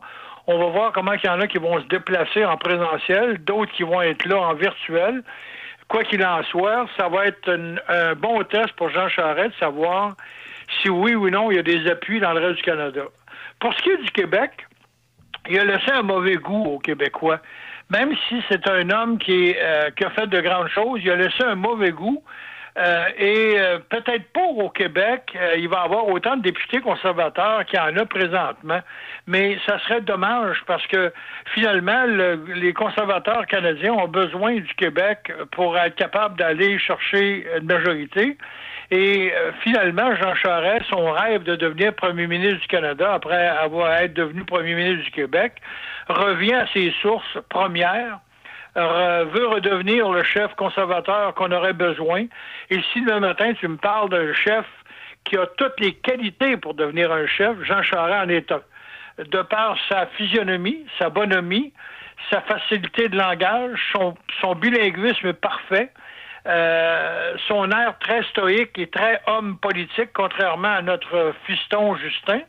Euh, Jean Charest a toutes les qualités pour aller là. Il est moins à droite que Polièvre, et même on a remarqué que Polièvre, euh, hier, a, quand même reculé sur, sur euh, sa, son côté de droite en parlant de l'Ukraine, parce qu'il était, il a été pour les, la liberté des camionneurs, mais là, aujourd'hui, il se rend bien compte qu'il a fait une erreur et il essaie de se reprendre, mais trop peu, trop tard. Et si Jean Charest y va, d'après moi, Polièvre va tomber deuxième. Et euh, Jean Charest, qui, euh, euh, qui, qui- qui est reconnu pour avoir. euh, il semble-t-il que c'est un. Comme négociateur, là. C'est un, un charmeur de serpent. là. Il est capable de négocier des choses, lui, comme premier ministre. là. Moi, je l'ai, je l'ai côtoyé. et euh, bien des fois, les gens disent Ouais, mais t'aurais dû t'en aller comme libéral. Ils m'ont offert, pendant mon mandat chez, à l'ADQ, Ouais. ils m'ont offert trois fois de m'en aller pour les libéraux en m'offrant un ministère. Trois fois.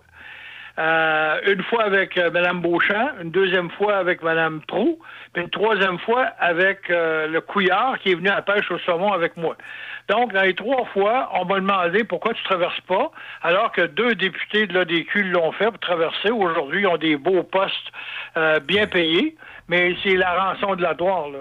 Moi, j'avais pas été élu dans mon comté pour devenir un député libéral. J'avais été élu pour être un représentant de l'ADQ et je me voyais mal faire ça simplement sous le fait que j'aurais pu devenir ministre et avoir une limousine. J'y ai, même pas pensé, ça m'a pas effleuré l'esprit. Je trouvais ça trop traite de faire ça.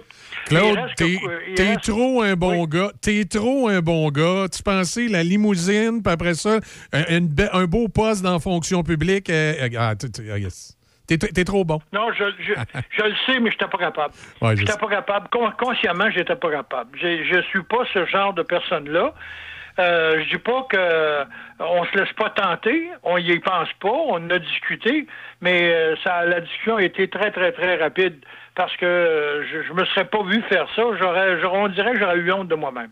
Quoi qu'il en soit, Jean Charest est un être redoutable. Et c'est un gars qui a une mémoire phénoménale des noms, des événements, des dates. C'est quelqu'un qui a un charisme politique déconcertant. Euh, ben des fois, il me tapait sur l'épaule en sortant de la chambre après avoir euh, créé un débat avec lui euh, quelques fois. Et il me tapait sur l'épaule en disant Vous apprenez vite. Ben, J'avais répondu une fois En côtoyant un gars comme vous, il faut qu'on apprenne vite. Parce que si tu n'apprends pas vite, à côtoyer Jean Charest, t'es mort. Euh, ce gars-là va t'exclure complètement de son entourage. Il ne s'entoure que de gagnants. Euh, c'est quelqu'un comme ça. C'est quelqu'un qui est un gagnant, puis il va aller là-bas uniquement s'il pense être capable de gagner. Ouais, puis tu sais, tantôt, quand tu dis il y aura peut-être moins de, de- députés euh, conservateurs au Québec, c'est drôle, là, mais j'ai l'impression que ça va être l'inverse parce qu'il y a bien du monde qui crie qu'ils n'aiment pas Jean Charest, mais ils l'ont toujours bien élu comme premier ministre très souvent. Puis il y a beaucoup de députés fédéraux libéraux au Québec qui pourraient peut-être voir leur comté passer à des conservateurs si c'est Jean Charest le, le- chef. pe- Peut-être, j'en, doute pas aussi, sauf que le mauvais goût qu'il a laissé, est-ce qu'on va avoir cette euh, souvenance politique, alors qu'on sait très bien que les, les Québécois ont peu de, de souvenirs Ouais, quand il vient bon. le temps de voter, quand ils sont rendus aux urnes, ils vont dire finalement c'est Jean Charest, on va, on va donner une chance à Jean Charest, on est tanné des libéraux. Au Québec, on est tanné des libéraux. Donc qu'est-ce qu'on a? On a le bloc comme choix, puis on va avoir les conservateurs. S'ils ont un chef comme Jean Charest, eh, ils vont donner leur vote à Jean Charest, c'est sûr, sûr, sûr, plus qu'aux bloquistes même si les bloquistes sont très, très bons, même si j'aime bien Jean-François Blanchette, il reste quand même que les, les gens vont vouloir voter conservateur pour tasser Trudeau de là. Là, les gens ont un écœurant titre élu de Trudeau. On le voit avec... euh, euh, hier, au, au point de presse, au lieu d'avoir le premier ministre qui est là, c'est c'est la vice-première ministre qui vient nous dire qu'il va y avoir des sanctions économiques. C'est, je dis pas que c'est pas sa place, mais la, la place est au premier ministre. Si on voit euh, le premier ministre ukrainien en t-shirt à la TV euh, faire une élocution saluée par tout le monde à l'ONU, pourquoi faire qu'on n'a pas notre Justin devant nous autres quand il vient le temps d'avoir des mesures de sanctions? C'est, c'est pas à Christophe Freeland, c'est pas à Mme Freeland d'être là, c'est à, c'est à Trudeau d'être là. Ben écoute, euh, peut-être que ce sera pas Trudeau l'adversaire de M. Charest s'il est chef des conservateurs. Ben, peut-être. J'espère que les gens vont commencer à réfléchir puis vont dire on n'a aucune chance de gagner les prochaines élections avec Trudeau. C'est ce que j'espère. Peu importe la personne qui va être là, elle va passer deuxième si Jean Charest s'en va avec les conservateurs canadiens. Puis, tu sais, en terminant, euh, pour revenir sur, sur l'Ukraine, là, euh, euh, c'est pas nécessairement plus drôle pour les Russes, les citoyens russes. Il y a beaucoup de citoyens russes qui sont Non, pas en parce faveur. que là, les sanctions, les sanctions économiques, euh, ce matin, on lit dans le journal que là, ils, ils font exactement comme le Brésil ont fait quand ils ont dévalué leur argent. Là, les Russes vont écoper plus presque les Ukrainiens. Parce que finalement, quand on s'attaque à un peuple, on s'attaque à l'ensemble du peuple. Et là, si la monnaie est dévaluée, ben là, les Russes perdent leur argent, leur fonds de pension. Et ils perdent, euh, c'est eux autres qui vont être perdants. Les sanctions économiques vont leur faire mal et finalement, ils vont commencer à détester Poutine pour ce qu'il a fait à l'Ukraine. Parce que oui, l'Ukraine va avoir les offres de la guerre avec les bombes, les bombardements, les édifices et tout, ce qui va amener une reconstruction de l'Ukraine euh, importante, euh, qui va créer une économie qui va être encore bonne et meilleure parce que tous les pays vont, vont lui aider, alors que la Russie, ben, ils s'en viennent de plus en plus isolés, autant au niveau sportif, euh, Jeux olympiques dans le futur, euh, n'importe quoi, euh, le reste du monde va tasser la, la Russie et finalement, ils vont être très, très, très isolés parce que on vient de voir que la Chine, finalement, appuie pas nécessairement tout ce qu'ils font, même si on pensait que c'était des, alliés importants. Aujourd'hui, la Chine est consciente que le reste du monde a besoin de la Chine, puis que la Chine a besoin du reste du monde. Et s'ils continuaient de supporter Poutine euh, allègrement, ben ça va créer de grands, grands conflits internationaux. Puis je pense qu'ils veulent pas ça. Alors, je pense qu'ils sont euh, quand même, les, les Chinois, malgré tous leurs défauts, sont pas mal euh, business as usual. là, ils sont pas mal. euh, Oui, c'est ça. Eux autres, c'est l'argent qui est important. Puis les nouveaux riches chinois euh, passent des messages à- au président en disant Écoute, mon ben, on veut pas perdre tout ce qu'il y a à faire. Ben, si tu voyais, moi, je, je, je suis un adepte de Miami. Si tu voyais le nombre de Russes qui ont des possessions à Miami, c'est incroyable. On dirait maintenant que c'est si Vancouver est aux Chinois, euh, Miami est aux Russes. Donc, euh, quand on parle de saisir des avoirs, des bateaux, des avions, puis des les grandes fortunes des Russes, ils, va- ils trouveront pas ça drôle tantôt. Il va falloir que Poutine réfléchisse, parce qu'il y a bien des Russes riches qui ont supporté Poutine, qui là vont le détester parce qu'ils vont tout perdre. Non, effectivement. C'est- c'est- je pense que c'est pas mal là que ça va jouer. On va peut-être se réveiller un bon matin et apprendre que c'est un général avec un nom qui finit en Popov, là, qui, qui est au pouvoir, puis que Poutine, il est merci, bonsoir à quelque part. Là. Mais quand on regarde les nouvelles, puis qu'on regarde tous les Russes, on sait que c'est des Russes rien que par leur air bête. C'est pas, ce matin, c'est une question de physionomie, mais tu comprends que le, la gestuelle est important. Ouais. Et les Russes n'ont aucun, aucun, aucune gestuelle. Je pensais que les, les Anglais ne, ne se fermaient pas les yeux pour jouir, mais je pense que les Russes sont pires encore. Mais ils sont, ils sont poker face. Là, je pense qu'ils jouent leur game. Ah ouais, ils sont vraiment poker face, eux autres-là. Là, puis on le voit, là, les généraux ont rien de drôle quand on les regarde aux nouvelles. Ah, exact. Malgré que de temps en temps, c'est peut-être une fausse impression, hein, mais de temps en temps, j'ai l'impression qu'ils regardent Poutine puis qu'ils sont pas tout à fait sûrs de ce qu'il lui donne comme ordre. là. C'est pour ça que je dis, ça Ben, m'étonnerait pas de voir le- un général tasser M. Poutine à un moment donné. Là. Ben, c'est pas tous des, des, des, des innocents temps plein. Là. Il y en a à travers là-dedans Ouais. qui doivent dire écoute, moi j'ai des amis en Ukraine, puis là aujourd'hui on les bombarde. On a même vu et on a même lu que là, il y a des Russes qui arrivent en ville, puis qui se lèvent les mains dans les airs, puis disent aux Ukrainiens, ben euh, on, on se rend, on n'a pas livré combat, puis on se rend, on veut pas vous combattre. Tu sais, euh, c'est proche un l'autre. là. Les familles, euh, réunification et tout, c'est pas loin là. Tu sais, euh, le, le problème est là aussi, c'est qu'il y a des Russes qui veulent pas les tuer des Ukrainiens. Là. Tu sais, c'est comme nous autres, s'il fallait qu'on se combatte, regarde, le- le Trudeau avait dit, on veut pas envoyer l'armée parce qu'on veut pas que l'armée tape sur des concitoyens. Là. L'armée, c'est faite pour se battre ailleurs. C'est, fait pour des aides humanitaires à travers le Canada, mais pas aller se battre contre des, citoyens canadiens. L'armée n'est pas faite pour ça. Donc, les Russes ont le même sentiment avec les Ukrainiens.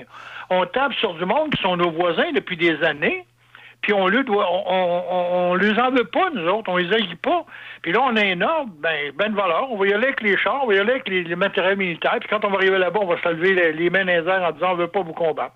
On a suivi des ordres, mais malheureusement, on a rencontré une résistance tellement forte qu'on voulait pas mourir.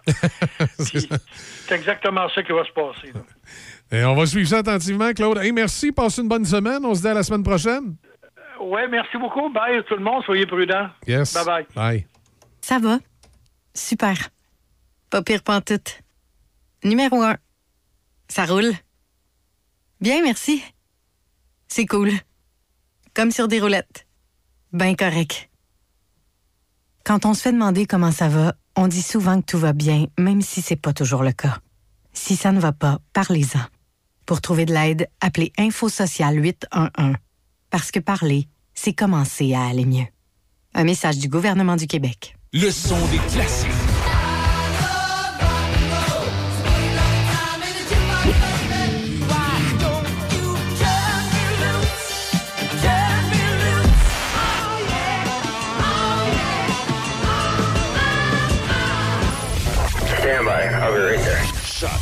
88 7.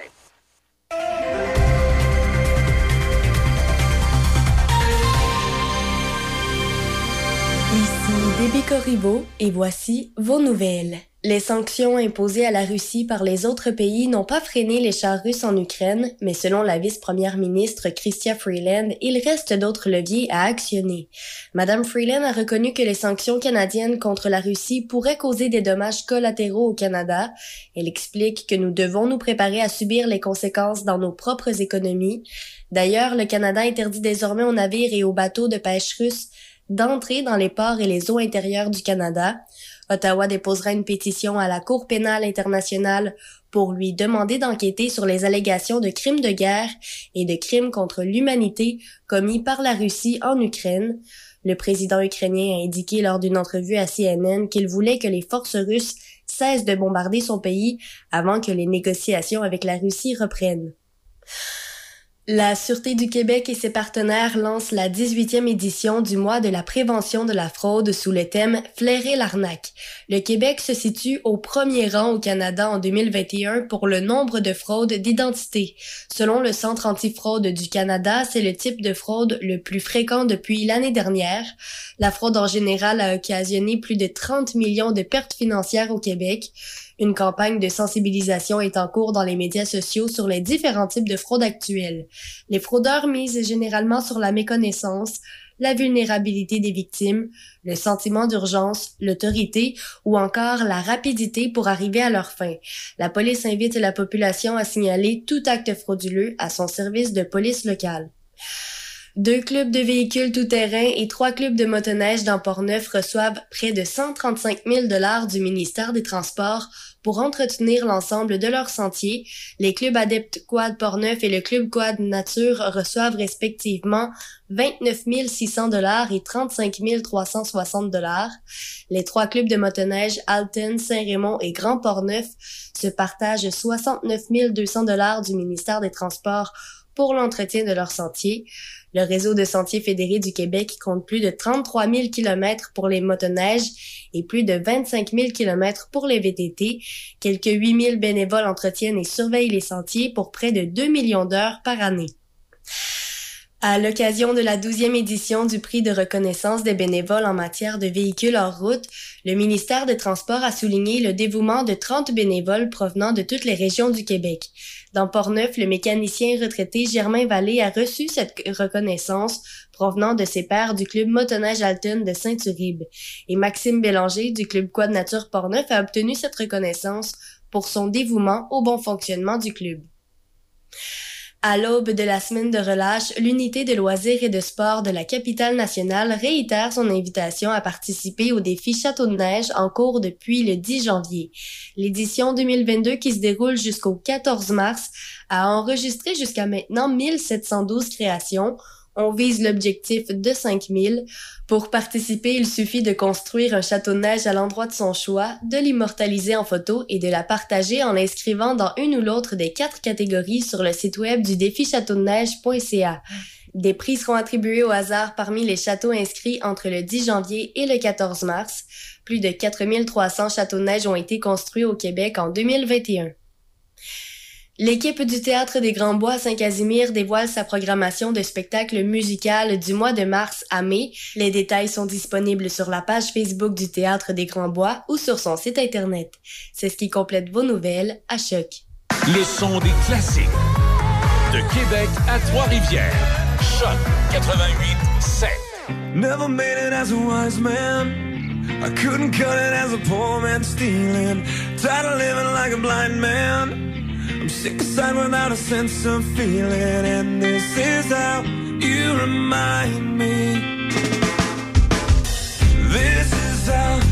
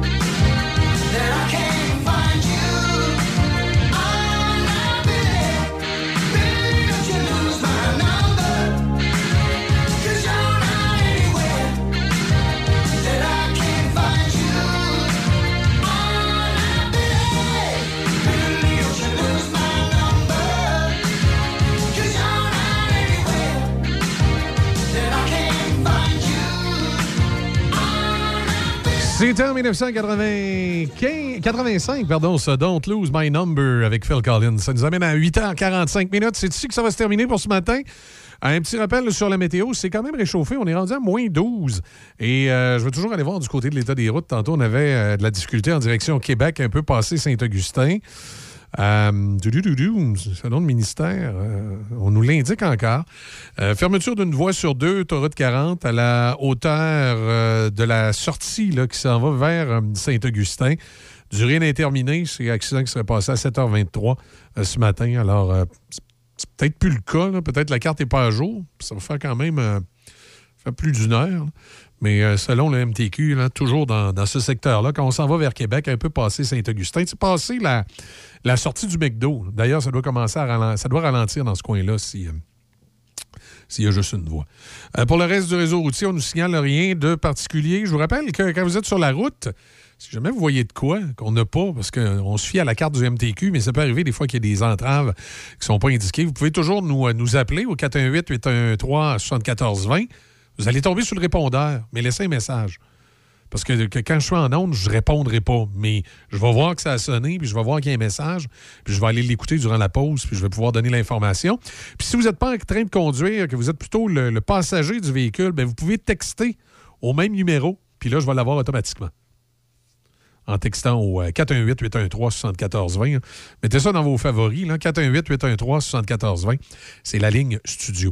Euh, ailleurs, ben, c'est partiellement euh, glacé par endroits ou dégagé, chaussée mouillée. Visibilité bonne. Euh, donc, euh, on est prudent, comme d'habitude. Ça nous amène à 8h47 là-dessus. Passez une excellente journée. Je vous retrouve avec Denis ce midi. Il y a Raphaël qui va être là à 10h avec les matins de RAF, qui va être là dans le retour également avec euh, Raph dans le Dash. À 18h ce soir, comme à l'habitude, ne manquez pas l'excellent The Brain avec sa musique euh, psychédélique qui va être là.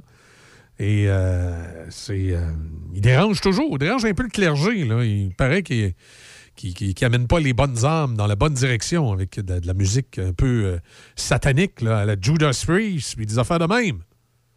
On va surveiller The Brain. C'est peut-être peut-être un mauvais influenceur des bonnes âmes. Alors, il est là à 18h si vous aimez la grosse musique rock pesante.